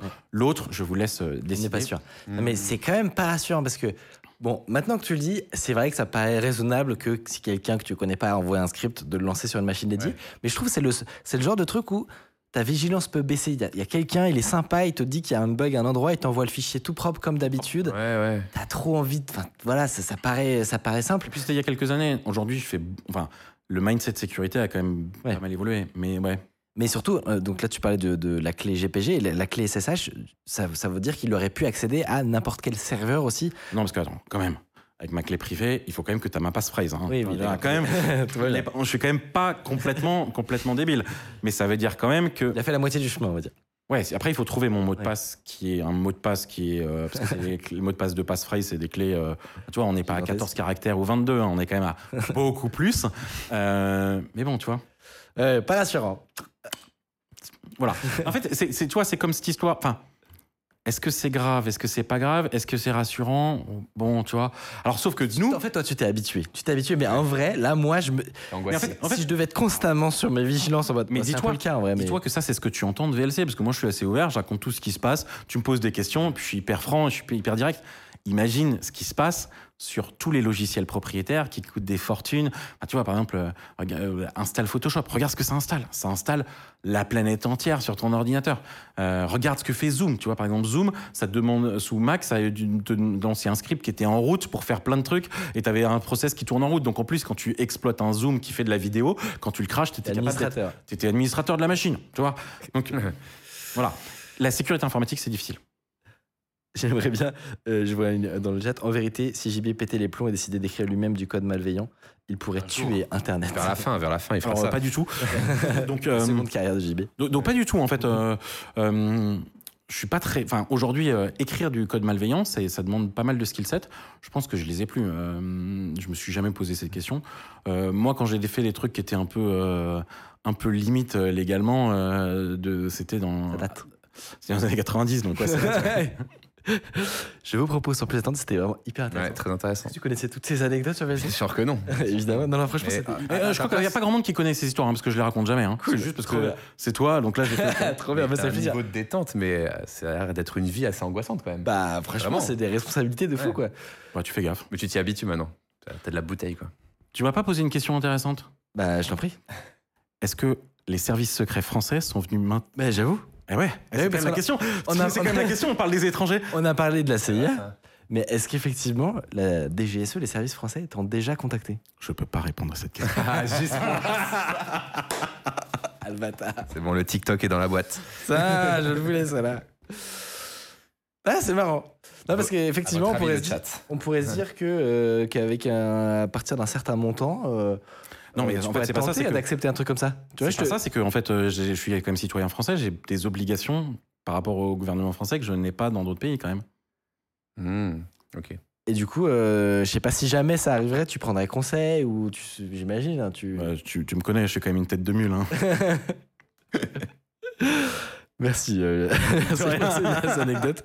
Je vous propose qu'on enchaîne sur notre deuxième sujet. On va parler un petit peu de télécommunication. Ah oui. Il y a quelques temps, on avait fait, euh, on avait, lors de ta dernière venue, parlé de la norme HDMI. Et beaucoup de gens avaient découvert un peu les coulisses de euh, qu'est-ce qui se trame finalement dans les, chez les constructeurs, les histoires de licences, les trucs comme ça. Et tu nous avais teasé, là, en, fin, euh, en fin de discussion, tu nous avais teasé que, en fait, à côté de la no- norme HDMI, eh ben, il y a des trucs beaucoup plus, en réalité, beaucoup plus intéressants, dont il faut absolument parler. On voit Et- ton carnet sur le plan large, juste pour info. On voit, le- on voit le carnet, mais Pour ton info. le- Est-ce qu'on voit le texte? Tu nous dis. Non, Regarde, on voit comme ça. Regarde, regarde. Ça va? C'est pas grave. Ok, ça va, tout va bien. Je veux pas avoir des problèmes avec, euh, avec tes avocats. avec, la. CIA, avec la CIA, ou- Euh, et justement, sujet, c'est pas n'importe quel sujet dont on va parler aujourd'hui. S'il y a un sujet qui suscite tous les fantasmes les plus euh, fantaisistes, c'est bien la 4G et la 5G. Mais Celle qui donne le Covid ou pas? Bah, juste, voilà, justement, les thèmes dont on va parler aujourd'hui sont certes moins impressionnants que certaines théories du complot, mais réels et en réalité tout aussi préoccupants et intéressants. Euh, parce qu'en fait, peu de gens le savent, mais derrière la fabrication de, des puces dans nos, téléphones se cache une industrie fascinante de brevets et de licences euh, détenues par quasiment un seul acteur. On va revenir avec toi, Jean-Baptiste Kempf. Je le redis pour la VOD, tu es cofondateur, euh, tu es le co-créateur pardon de VLC et tu t'intéresses de très près à ces sujets. Alors pour mettre un peu de contexte en commençant, imaginons que là je, je suis un industriel, je, je veux me mettre à créer des téléphones. Voilà, on va les appeler les underphones. Hmm. Comment est-ce que je ferais pour intégrer une puce modem? Quelle serait la, la marche à suivre pour commencer? Tu appelles Qualcomm. Et là, Qualcomm te dit Hum, Je te parle pas tant que tu signes pas mon contrat de licence. Et là, tu dis Mais attends, je veux juste avoir des informations sur quelle puce, qu'est-ce que je peux avoir. euh, tu signes mon contrat de licence. Et il ferme la porte. Et là je vais voir quelqu'un d'autre. Tu n'as personne d'autre pour aller voir. Parce que toi, tu veux vendre un téléphone dans le monde entier. Et, ça, c'est, tu te rends compte que Apple, le jour où Apple va voir, va lancer son iPhone, son premier iPhone, ils vont voir Qualcomm et Qualcomm leur dit signe mon contrat de licence et leur, leur, ferme la porte au nez. Et il y a une, in- une interview du, mec qui est donc le head of procurement, donc le chef des achats d'Apple, qui dit en 30 ans de carrière, je n'ai jamais vu ça. C'est-à-dire que, pour te donner une idée, Qualcomm a un pouvoir absolu sur tout ce qui est 3G, 4G, 5G. Surtout que quand on connaît Apple, on sait que s'ils sont pas contents d'un fournisseur, genre Intel, ben ils disent bon bah c'est pas grave, on se démerdera tout seul, on les fait, on fait nous-mêmes. Et là non. Non, non, c'est impossible. Aujourd'hui, euh, il y, a, y a- il y a un tel système de brevets qu'en fait, et des, des pratiques complètement anticoncurrentielles qui font qu'en fait, c'est quasiment impossible. Et d'ailleurs, ça n'arrive pas que, euh, que tu puisses aller euh, en compétition avec Qualcomm. Est-ce que ça a toujours été comme ça? À partir de... Alors, non. Parce qu'en fait, il faut savoir qu'au au niveau de la 2G, hein, le- ce qu'on appelait le GSM, tu vois, il y avait deux systèmes qui s'appelaient un le GSM, qui était le, système euh, euh, français, enfin européen, et tu avais le CDMA, qui était le, système en fait euh, américain. Ces deux systèmes qui fonctionnaient différemment. Et quand on est passé en 3G, En fait, c'est pour des raisons de gros sous, en fait, c'est le système CDMA qui a eu beaucoup plus d'influence. Euh, et, ce système CDMA, euh, techniquement, il avait des avantages euh, pour un pays comme les États-Unis, beaucoup moins comme des, des endroits denses comme en France. Mais beaucoup de choses qui sont arrivées sur la 3G, le LTE, euh, la 4G, euh, la 5G, euh, le 3,5G, 4,5G, le HDC, SPA, enfin tous les trucs où personne ne comprend rien. Tout ça, en fait, fait que euh, Qualcomm a augmenté en fait sa, sa prise de position de façon plus importante, en ayant en fait fait beaucoup de- de- d'investissements, de, recherche à l'origine. hein. Mais c'est toujours comme ça. C'est juste qu'à l'origine, en fait, c'était à peu près, c'était à peu près faire. Et puis ensuite, bah, ça l'est devenu beaucoup moins. Mais dans ces cas-là, il n'y a pas de loi antitrust et tous ces trucs-là qui rentrent en jeu? Et oui, mais il faut que le gouvernement ait envie de d'attaquer. Ok, donc ils ont un petit euh, passe-droit, quoi. Par exemple, la liste des, des pratiques un peu anticoncurrentielles de, de, de- de Qualcomm, la première chose, c'est que tu payes la licence en fonction du prix de ton téléphone. Et non pas de la puce. Et non pas de la puce. What? Exactement. Ah, Donc par exemple, quoi? Aujourd'hui, euh, si jamais tu suivais les trucs, euh, ton iPhone, tu donnerais, en plus de l'achat de la puce, hein, en plus de l'achat de la puce, hein, c'est c'est des, des filles en plus, tu paierais entre 25 et 30 dollars sur ton iPhone. Ouais. C'est quand même pas négligeable. Alors que tu vois, par. Hmm. par exemple, donc euh, aujourd'hui, Apple a dé- dé- dénoncé, ils sont à 7-8 dollars. Mais en fait, si c'était faire comme toutes les autres puces, ça devrait coûter 1 dollar, 1 dollar 50. Donc ils font juste 1 x 12. Ok. Mais c'est une dinguerie. Mais Le deuxième truc qu'ils font. Il y a, d'autres composants qui marchent comme ça, qui sont Non, non, jamais. proportionnels au. Jamais, jamais, c'est- C'est c'est jamais entendu. Le deuxième truc, c'est que quand tu signes ton contrat de licence, que tu dois signer avant d'avoir, avant qu'il commence à te parler, tu dois payer un pourcentage sur l'ensemble de tes téléphones, qu'ils aient ou non une puce Qualcomm. Donc là, c'est absolument génial. Donc toi, es, on va dire qu'on on invente un nouveau téléphone qui s'appellera le Mi Phone. Et donc, euh, je suis fabricant du Mi Phone. Et donc, j'ai euh, 50% de mes téléphones qui ont besoin d'une puce euh, Qualcomm parce que, notamment, si tu veux avoir certains pays, en fait, il y a que Qualcomm qui a fait les, qui a les bonnes certifications pour les bonnes fréquences. Et 50% du reste du monde, tu vas décider que tu vas utiliser un, un- un chipset Intel, par exemple. Et ben, tu devras payer sur l'ensemble. D'accord. Donc en fait, C'est du racket. oui, c'est littéralement c'est du racket. C'est du racket. Surtout que finalement, le prix de la licence coûte plus cher que le, que le chipset. Donc ça veut dire qu'en fait, tu vas euh, payer deux fois. Donc qu'est-ce que tu fais? Bah voilà. Parce qu'en fait, du coup, Qualcomm, eux, ils ont à la fois des licences et à la fois des, puces, c'est ça? Et en plus, des, des modems. Vraiment, c'est ce qu'- en fait, ça s'appelle des modems, il faut le savoir. C'était comme en ADSL, c'était comme en 56K. Ce qui parle donc à ce qui s'appelle les radiofréquences, hein, pour le 2G, la 3G, la 4G, la 5G, ce- c'est un modem. Euh, et puis en plus, il y a un truc en- génial, c'est Qualcomm, en plus, ils vendent des CPU ARM. Donc si jamais tu achètes les deux, oh bah t'as un, t'as un prix de rabais. Ah, c'est trop bien. Et, et voilà. Et en plus, euh, alors donc ça c'est un- encore une autre pratique anticoncurrentielle. Il y a une autre pratique qui est assez rigolote, euh, qui est que tu ne peux pas licencier juste ce dont tu as besoin. Toi, tu vas dire, bah, je veux dire, moi j'ai un téléphone qui fait que 4G, je veux pas payer les brevets de 3G. Ah, bah tu peux pas. Tu prends tout, tu quoi. payes. C'est exactement ce dont on avait parlé sur le multimédia et, et Dolby, c'est-à-dire que tu es obligé de payer la licence globale. Donc tu te fais, tu payes, voilà, sans, sans avoir le choix. Et ça, de toute façon, tu, tu le signes au moment où tu fais le petit truc qui que, que tu as dû signer avant de commencer à discuter.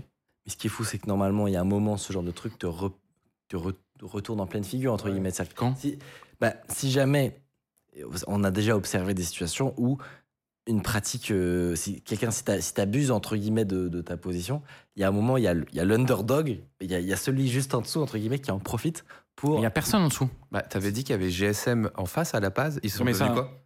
Ils Bah, En sont- fait, en fait c'est, c'est- tout ça, c'est des gros consortiums, c'est comme le multimédia, c'est des normes, et en fait, tu te mets d'accord sur la norme. Donc, en fait, c'est toute la partie de standardisation. Donc, en fait, tu, et, pareil, il y a un truc qui en général se fait, c'est qu'en fait, dans tout ce cas-là, tu as le, s'il y a quelqu'un d'autre, hein, donc par exemple un fabricant euh, genre Intel, il va licencier les brevets de Qualcomm pour, euh, pour faire son propre modem. Parce que tu es obligé, parce que c'est des, des, brevets qui sont essentiels pour la norme. Ben, il refuse. Donc là, en fait, tu es dans un cas où, en fait, de toute façon, tu pas le droit d'utiliser les choses. Et d'ailleurs, ils se sont fait attaquer. Donc il y a eu une énorme bataille. Donc Apple, en 2005, là, quand ils ont fait le premier iPhone, ils avaient cette discussion. Mais depuis, en fait, en 2016, 2017, 2018, 2019 jusqu'à 2020, il y a eu une énorme, un, un énorme euh, bataille. Puisqu'en fait, tu- tu- on parle, enfin, on parle de, de chiffres d'affaires qui sont en dizaines de milliards de dollars par an. Hein on est, c'est de Mm. ça dont on parle. Et là, en fait, ce qui s'est passé, c'est que euh, Apple a commencé à dire que c'était vraiment abusé. Euh, notamment, je pense que c'était au moment du, de l'iPhone, le premier SE ou le premier X, je sais plus, mais en tout cas, c'était 2016. Euh, et donc, ils ont notamment euh, résisté. Apple est capable de faire ça. Et donc, ils ont fait faire des modems, et donc c'est à l'époque euh, 4G, par Intel. Puisque Intel, enfin, grosso modo, aujourd'hui, il y avait Intel à l'époque, il y avait évidemment Huawei et, euh, et il y avait Qualcomm. Et donc, ils sont allés voir Intel, et pendant plusieurs, il y a plusieurs téléphones euh, Intel qui ont, euh, qui ont téléphones iPhone qui étaient avec des modems Intel. Et là, il y a une bataille, des batailles dans les tribunaux, mais monstrueuses, avec notamment des brevets qui ont été invalidés de Qualcomm, parce que évidemment, tu vois, on te, te fait signer, mais notamment quand tu signes, on te dit que tu n'as pas le droit d'attaquer. Tu vois, c'est des trucs Ouais. anticoncurrentiels, donc tu n'as même pas le droit de regarder et de dire Attends, mais ce brevet, j'en ai pas besoin, ce brevet, ça n'existe pas, ce brevet. Donc, il y a eu beaucoup de batailles.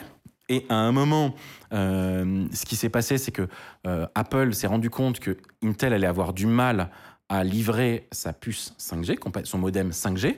Et donc, bah, Apple, en fait, est même, donc même Apple hein, est un peu revenu euh, la queue entre les jambes, si je peux me permettre. Et donc, et aller voir euh, Qualcomm. Et donc, en 2019, ils ont, ils ont, ils ont fait un deal euh, avec, euh, avec Qualcomm. Ils ont coupé la poire en deux, en gros, en mode. Il n'y a, pas une histoire comme ça où ils. C'est ça. Donc, finalement, je crois qu'aujourd'hui, le, le, ils reversent 7 dollars ou 10 dollars. euh, Il y a eu un. etc. Mais pour donner une idée de ce que ça a donné. Le lendemain, trois jours plus tard, quand, Intel- quand, quand Apple a effectivement dit que, bah, en fait, ils avaient signé un deal pour arrêter toutes les poursuites mondialement. euh, euh, et donc, contrairement à ce que les gens disent, hein, Apple n'a pas perdu le procès. En fait, ils ont fait un agreement hors courte, donc euh, hors, hors, hors procès. Et euh, le lendemain ou le jour d'après, Intel a dit j'arrête mon business de modem. Ah oui, donc c'était vraiment que Apple qui pouvait. En fait, si voilà, donc ça veut dire. Et qu'est-ce qui a fini Ça a fini par la. Donc Intel a dit ensuite je vends ma division modem et qui l'a acheté Apple. Voilà. Donc c'est pour te dire, en fait, c'est- absolument délirant de. de- donc, j'imagine qu'ils l'ont racheté dans l'espoir d'un moment peut-être à Alors, obtenir non, une indépendance ou. Non, non, je pense. Bah non, parce qu'en fait, ça veut dire qu'eux arrivent quand même à faire leur puce 3G, 4G, 5G pour leur iPhone, basé sur le truc Intel qu'ils ont intégré dans leur nouvelle puce, etc. Mais quoi qu'il arrive, ils payent La la licence. licence. Aïe, aïe, aïe. Ah ouais. Et si même Apple n'arrive pas en Donc tu dis que, ouais, la si- ouais, que si Apple- clair. La boîte la plus riche au monde, ou en tout cas pas loin, n'est pas capable Ouais, de résister à Qualcomm, c'est mort quoi. Ça va être compliqué. c'est compliqué. Mais comment ça se fait? Pas que je- J'y connais rien évidemment, mais Ouais. qu'est-ce qu'il y a d'aussi euh, d'aussi difficile dans ces brevets et ces licences? Alors en fait, euh, et c'est ça que les gens refusent de comprendre, parce que ça a l'air très simple, en fait, c'est très compliqué. Il y a beaucoup de choses. euh, un- tu vois, par exemple, en, en 4G, bah, tu vois, ouais, ça a l'air simple la 4G. C'est très compliqué. Il y a beaucoup de fréquences, il y a beaucoup de modulation, il y a beaucoup de fonctionnalités. Il faut que tu puisses passer d'une antenne à l'autre, il faut que tu puisses euh, mesurer la vitesse pour pouvoir passer, etc. Mais tu as des trucs genre euh, la voix VOLTE, tu vois, c'est-à-dire qu'aujourd'hui, quand tu téléphones et que tu es en 4G et que tu pas la VOLTE, en fait, ton modem, il déconnecte de 4G et redescend en 3G parce que euh, pour avoir, pour envoyer la donnée, quoi. Quand tu vois des SMS, ça, voilà. Donc il y a énormément de de complexité quand même. Mm. même en niveau 2G, c'était très compliqué. Il y a beaucoup de fonctionnalités. Les SMS, euh, le changement d'antenne, une antenne qui, qui s'éteint, un, un handover, etc. Donc, tu as beaucoup, beaucoup de fonctionnalités qui sont compliquées. Et à chaque fois que tu as une nouvelle norme, ça augmente en complexité. Et surtout, en fait, ce que tu vois, c'est que, et ça, c'est le même problème que tu as dans le multimédia avec euh, MPEG, avec euh, le, dont on a parlé HDMI. Tout le monde pousse ces fonctionnalités, comme ça, ils ont un brevet. Comme ça, ils découpent une part du gâteau euh, des, du, du, du licensing. Et, euh, et donc, il- il- enfin, tu vois, tout le monde essaye. Donc, sauf que, bah, évidemment, Qualcomm est hégémonique sur la partie 4G, donc ça marche moins bien que dans le multimédia où tout le monde ra- rajoute son, son truc. Mais tu as énormément de features sur la 5G. Par exemple, la 5G, normalement, tu es capable, ton téléphone, il est capable d'aller discuter avec deux antennes pour, euh, pour faire du balancing. Donc, ça, c'est une feature. Et deux antennes, ça veut dire quoi? Ça veut dire qu'en fait, de l'autre côté, il faut que tu aies un serveur qui puisse envoyer les deux données euh, et que ça revienne derrière. Donc, ça veut dire que tu as une, façon intelligente. Il faut que tu aies un cœur de réseau intelligent. Là, tu rajoutes un brevet, tu rajoutes un brevet. Voilà. Par exemple, euh, là, aujourd'hui, tu vois, tu as des problèmes de réseau. En fait, tu vois, si jamais tu voulais envoyer à la fois tes données en même temps, une partie sur la, la 5G et une partie sur la fibre, bah, ça, c'est breveté, tu vois, par exemple. Et donc, ensuite, il faut que tu aies un cœur intelligent, etc. C'est pour ça que, par exemple, faire une 5G, c'est pas très compliqué. Par exemple, il y a des boîtes françaises qui ont refait une stack 5G, une boîte qui s'appelle Amarisoft, par exemple. Mais pour faire un, cœur de réseau 5G, c'est très compliqué parce qu'en fait, c'est des antennes intelligentes, finalement. Et tout le monde parle. Voilà. Et donc, t'imagines que toutes les fonctionnalités, euh, par exemple en 5G, tu vois, par exemple sur ton iPhone, tu as un mode où tu peux envoyer plus de données, tu as des systèmes de burst de données, tu as un système de compression, tu as énormément de correction d'erreurs. Tu vois, par exemple, quand tu perds un paquet pour qu'on soit capable de, de refabriquer, tu- quand même, ta communication avec ton antenne, elle est quand même chiffrée. Donc, tu as des trucs genre ODFM, etc. Beaucoup, beaucoup. Plein de trucs qu'on voit pas. On voit Non, rien, nous. On voit rien de tout ça. tu vois rien de tout ça. Et surtout, tu n'utilises pas tout. C'est-à-dire qu'en fait, ouais, mais la 4G en France. La 4G en France, elle utilise le QAM comme ça, le ODFM comme ça, le machin comme ça. Ouais, mais sauf qu'en fait, et c'est la force, par exemple, de Qualcomm, c'est qu'ils ont des brevets sur l'ensemble de la planète. Et c'est souvent, d'ailleurs, il y avait un article, il y avait un, mail qui a leaké dans, dans les procès, où grosso modo, le head of marketing, il disait de toute façon, ils n'ont pas le choix de passer par nous s'ils veulent un modem international. Donc aujourd'hui, tu vois beaucoup de choses. Par exemple, tu as beaucoup de téléphones qui sont chinois, qui ne marchent que en Chine. En Chine, ouais, putain. Et voilà. Et en fait, et surtout en plus, tu comprends pas trop parce que il y a beaucoup de pipeaux sur les normes. Tu vois, par exemple, entre la 3G, la 3G+, le H, HDSPA, le H+, le, le 4G qui n'était pas de la 4G, le 4G LTE, le 5G, le faux 5G, parce qu'en fait, et en fait, il Ouais. y a beaucoup de normes euh, qui en fait sont des normes de normes, etc. Donc aujourd'hui, voilà.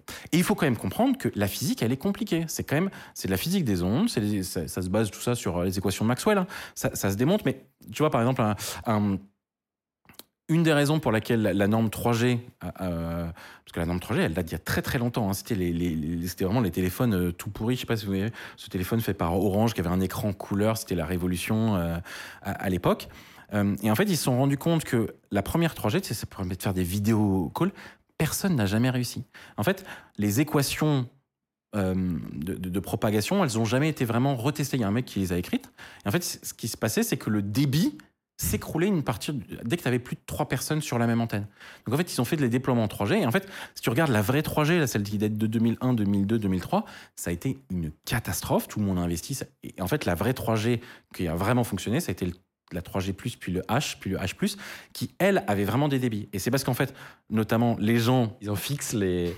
notamment de, de- alors moi je pense, mais ça c'est mon avis perso, c'est que les mecs de Qualcomm et, et tous ces mecs-là ont poussé en fait leurs normes qui étaient basées sur le CDMA et en fait ont complètement menti. Ils savaient que ça fonctionnait pas très bien. Ah oui. Et tu vois, c'est Pour c'est vendre des la normes- suite. c'est des équations assez compliquées. Tu disais, bon, ouais, en fait, ce terme, il est négligeable. Alors, c'est vrai que ce terme, il est négligeable quand tu es très proche de la borne et qu'il n'y a pas trop de monde. Mais, et, et donc, ça marchait bien aux États-Unis, dans les endroits un peu moins denses, et en, en France, euh. Ouais. Et, et puis, je sais pas si tu te souviens, euh, pendant très longtemps, tu te souviens, Bouygues, tu sais, Bouygues, ça fonctionnait mieux. euh, que, euh, que SFR et que euh, à l'époque Orange, c'était Itineris, etc. Parce que ils utilisaient des fréquences plus élevées qui passaient mieux Les- les villes. Mais par contre, ça voulait dire qu'il fallait mettre plus d'antennes, tu vois. Et donc, à chaque fois, tu as différentes normes. Des... En fait, ça s'appelle 3G, c'est 20 normes. Hmm. Moi, je, je pense qu'il y a un truc qui peut être intéressant, c'est de donner quelques chiffres pour voir un peu euh, le- l'ampleur du phénomène. Je, je crois que les, en moyenne, les constructeurs de téléphones, si j'ai les bons chiffres, avaient environ 3% du prix de vente qui revenait à Qualcomm sur leur smartphone. C'est le chiffre moyen, apparemment, du, des coûts de licence euh, sur, les, sur un constructeur de smartphone. Ouais, ouais, ça me semble même un peu faible. Peut-être que c'est un, li- un lissage et qu'en fait, c'est surtout les, les petits téléphones les- pas chers. Mais... Ah ouais. Sur un iPhone à 800, 800 dollars, euh, Ouais, si t'avais une dizaine d'euros. ça euh, faisait 20 euros, 20 dollars, donc ça faisait euh, 1, sur 40, 2,5 quoi. Ouais, 2,5%. Ouais, Ouais, ça doit être ça, ouais. Ok, ok, euh, j'achète, j'achète. Et, euh, ça, c'est juste pour les brevets, hein. Sans acheter le modem. Et ce qui est le plus fou, c'est que alors que pourtant ça représente euh, un tiers de leur chiffre d'affaires, c'est deux tiers de- des bénéfices de Qualcomm, Bien la sûr. vente de licence. Bien sûr, mais c'est comme dans le multimédia. hein. Là, on repart sur MPEG et ce que je connais un peu mieux que, ces histoires de Qualcomm. Euh, euh, les, sommes, elles sont très élevées. Quoi. Et d'ailleurs, en fait, ce qui est rigolo, c'est que par exemple, euh, là, il y a un problème, tu remarqueras, il y a un problème de brevet sur euh, Netflix qui a des problèmes de brevet sur le HEVC en Allemagne. Et en fait, c'est. Euh, alors, je ne sais plus si c'est Broadcom ou Qualcomm. Enfin, c'est des gens, en fait, qui sont. Donc, en fait, individuellement, tu as toujours Broadcom, Qualcomm, Ericsson et Nokia, qui, eux, sont plutôt sur la partie 3G, 4G. Mais en fait, ils ont des brevets sur le multimédia. Et eux, ils ne rentrent pas dans ce qu'on appelle les patent pools. Donc en fait, quand Netflix, ils achètent euh, HEVC, ils achètent un patent pool, mais eux, ils sont hors patent pool.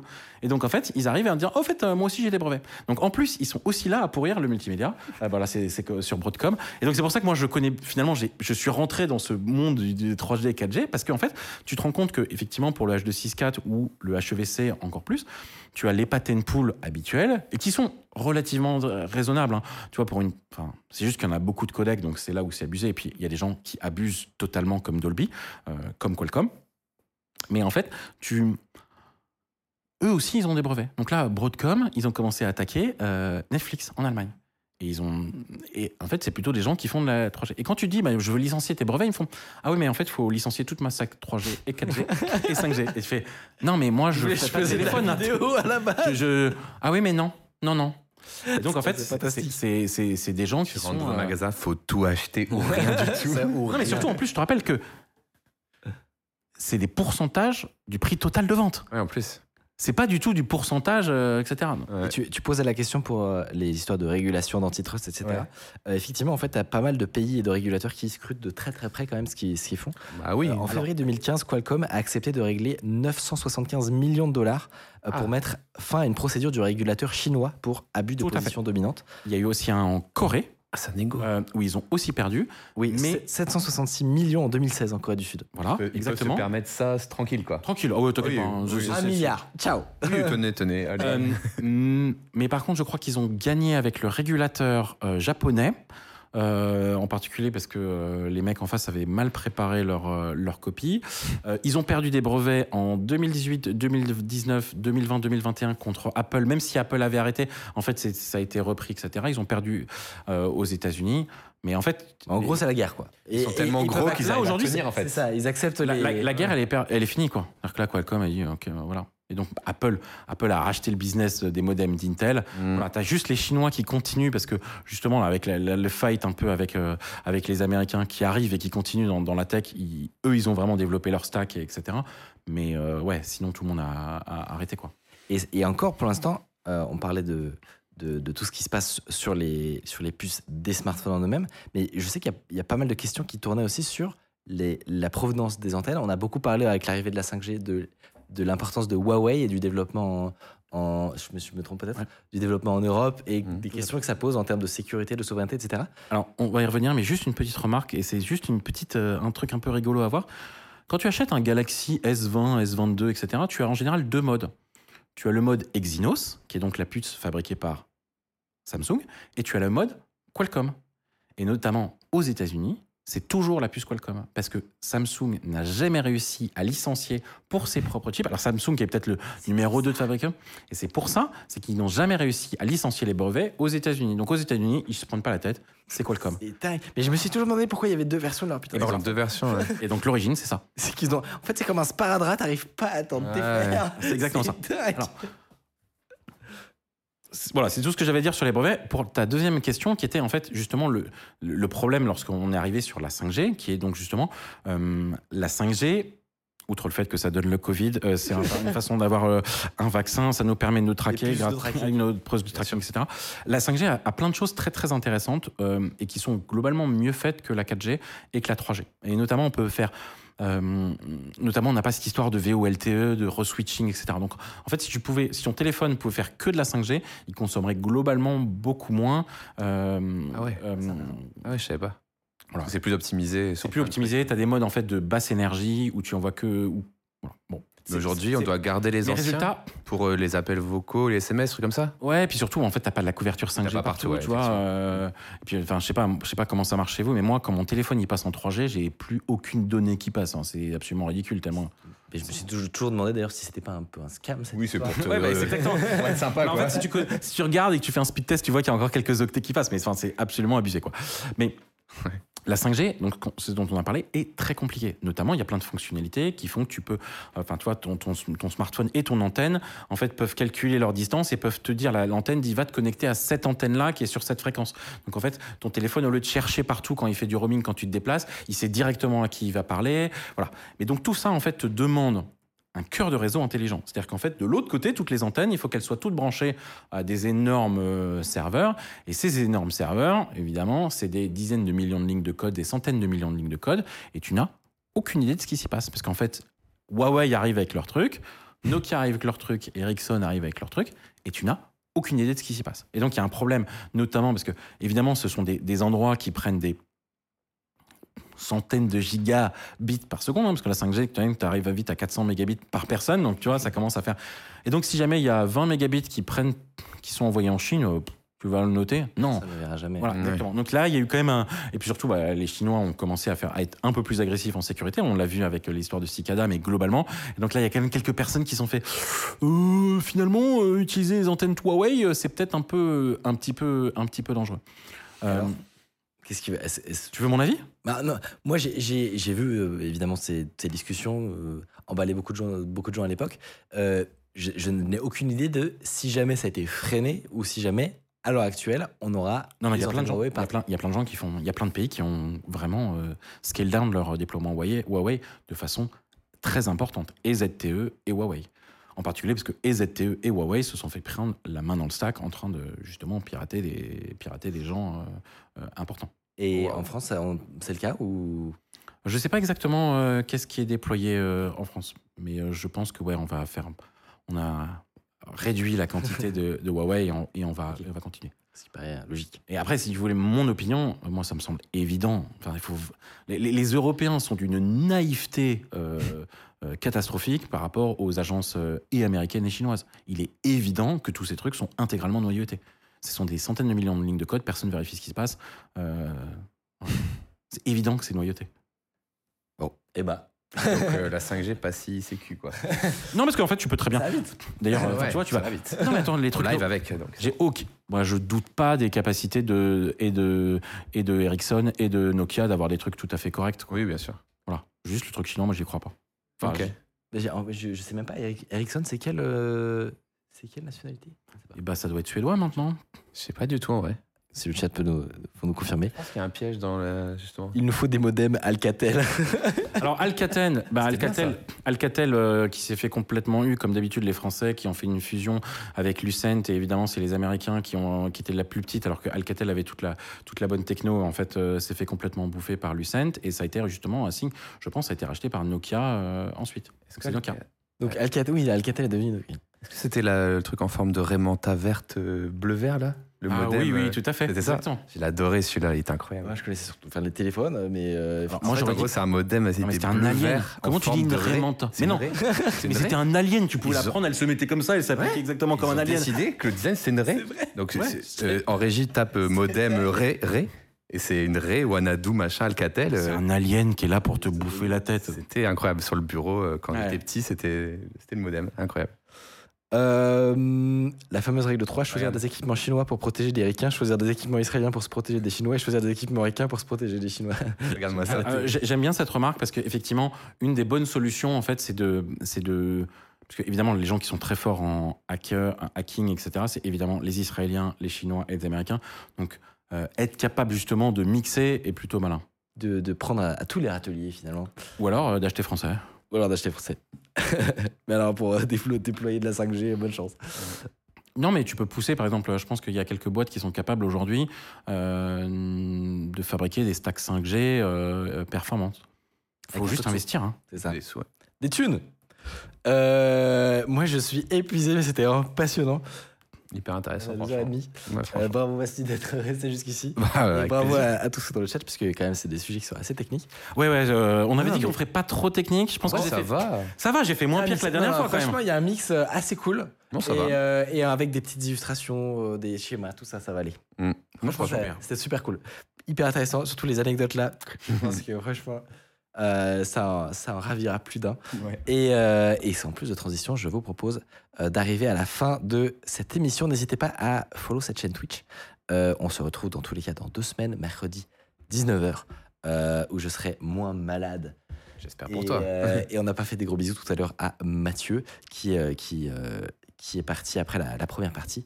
Merci beaucoup à tous de nous avoir suivis pour cette soirée. Merci à toi, JB. Tu es toujours le bienvenu ici, évidemment. Merci de m'inviter. hein. Et, euh, et j'espère peut-être à une prochaine fois pour d'autres sujets. Euh, et, euh, et sur ce, je vous souhaite une très bonne soirée. Bonne soirée, merci beaucoup. Tchuss beaucoup. Ciao tout le monde.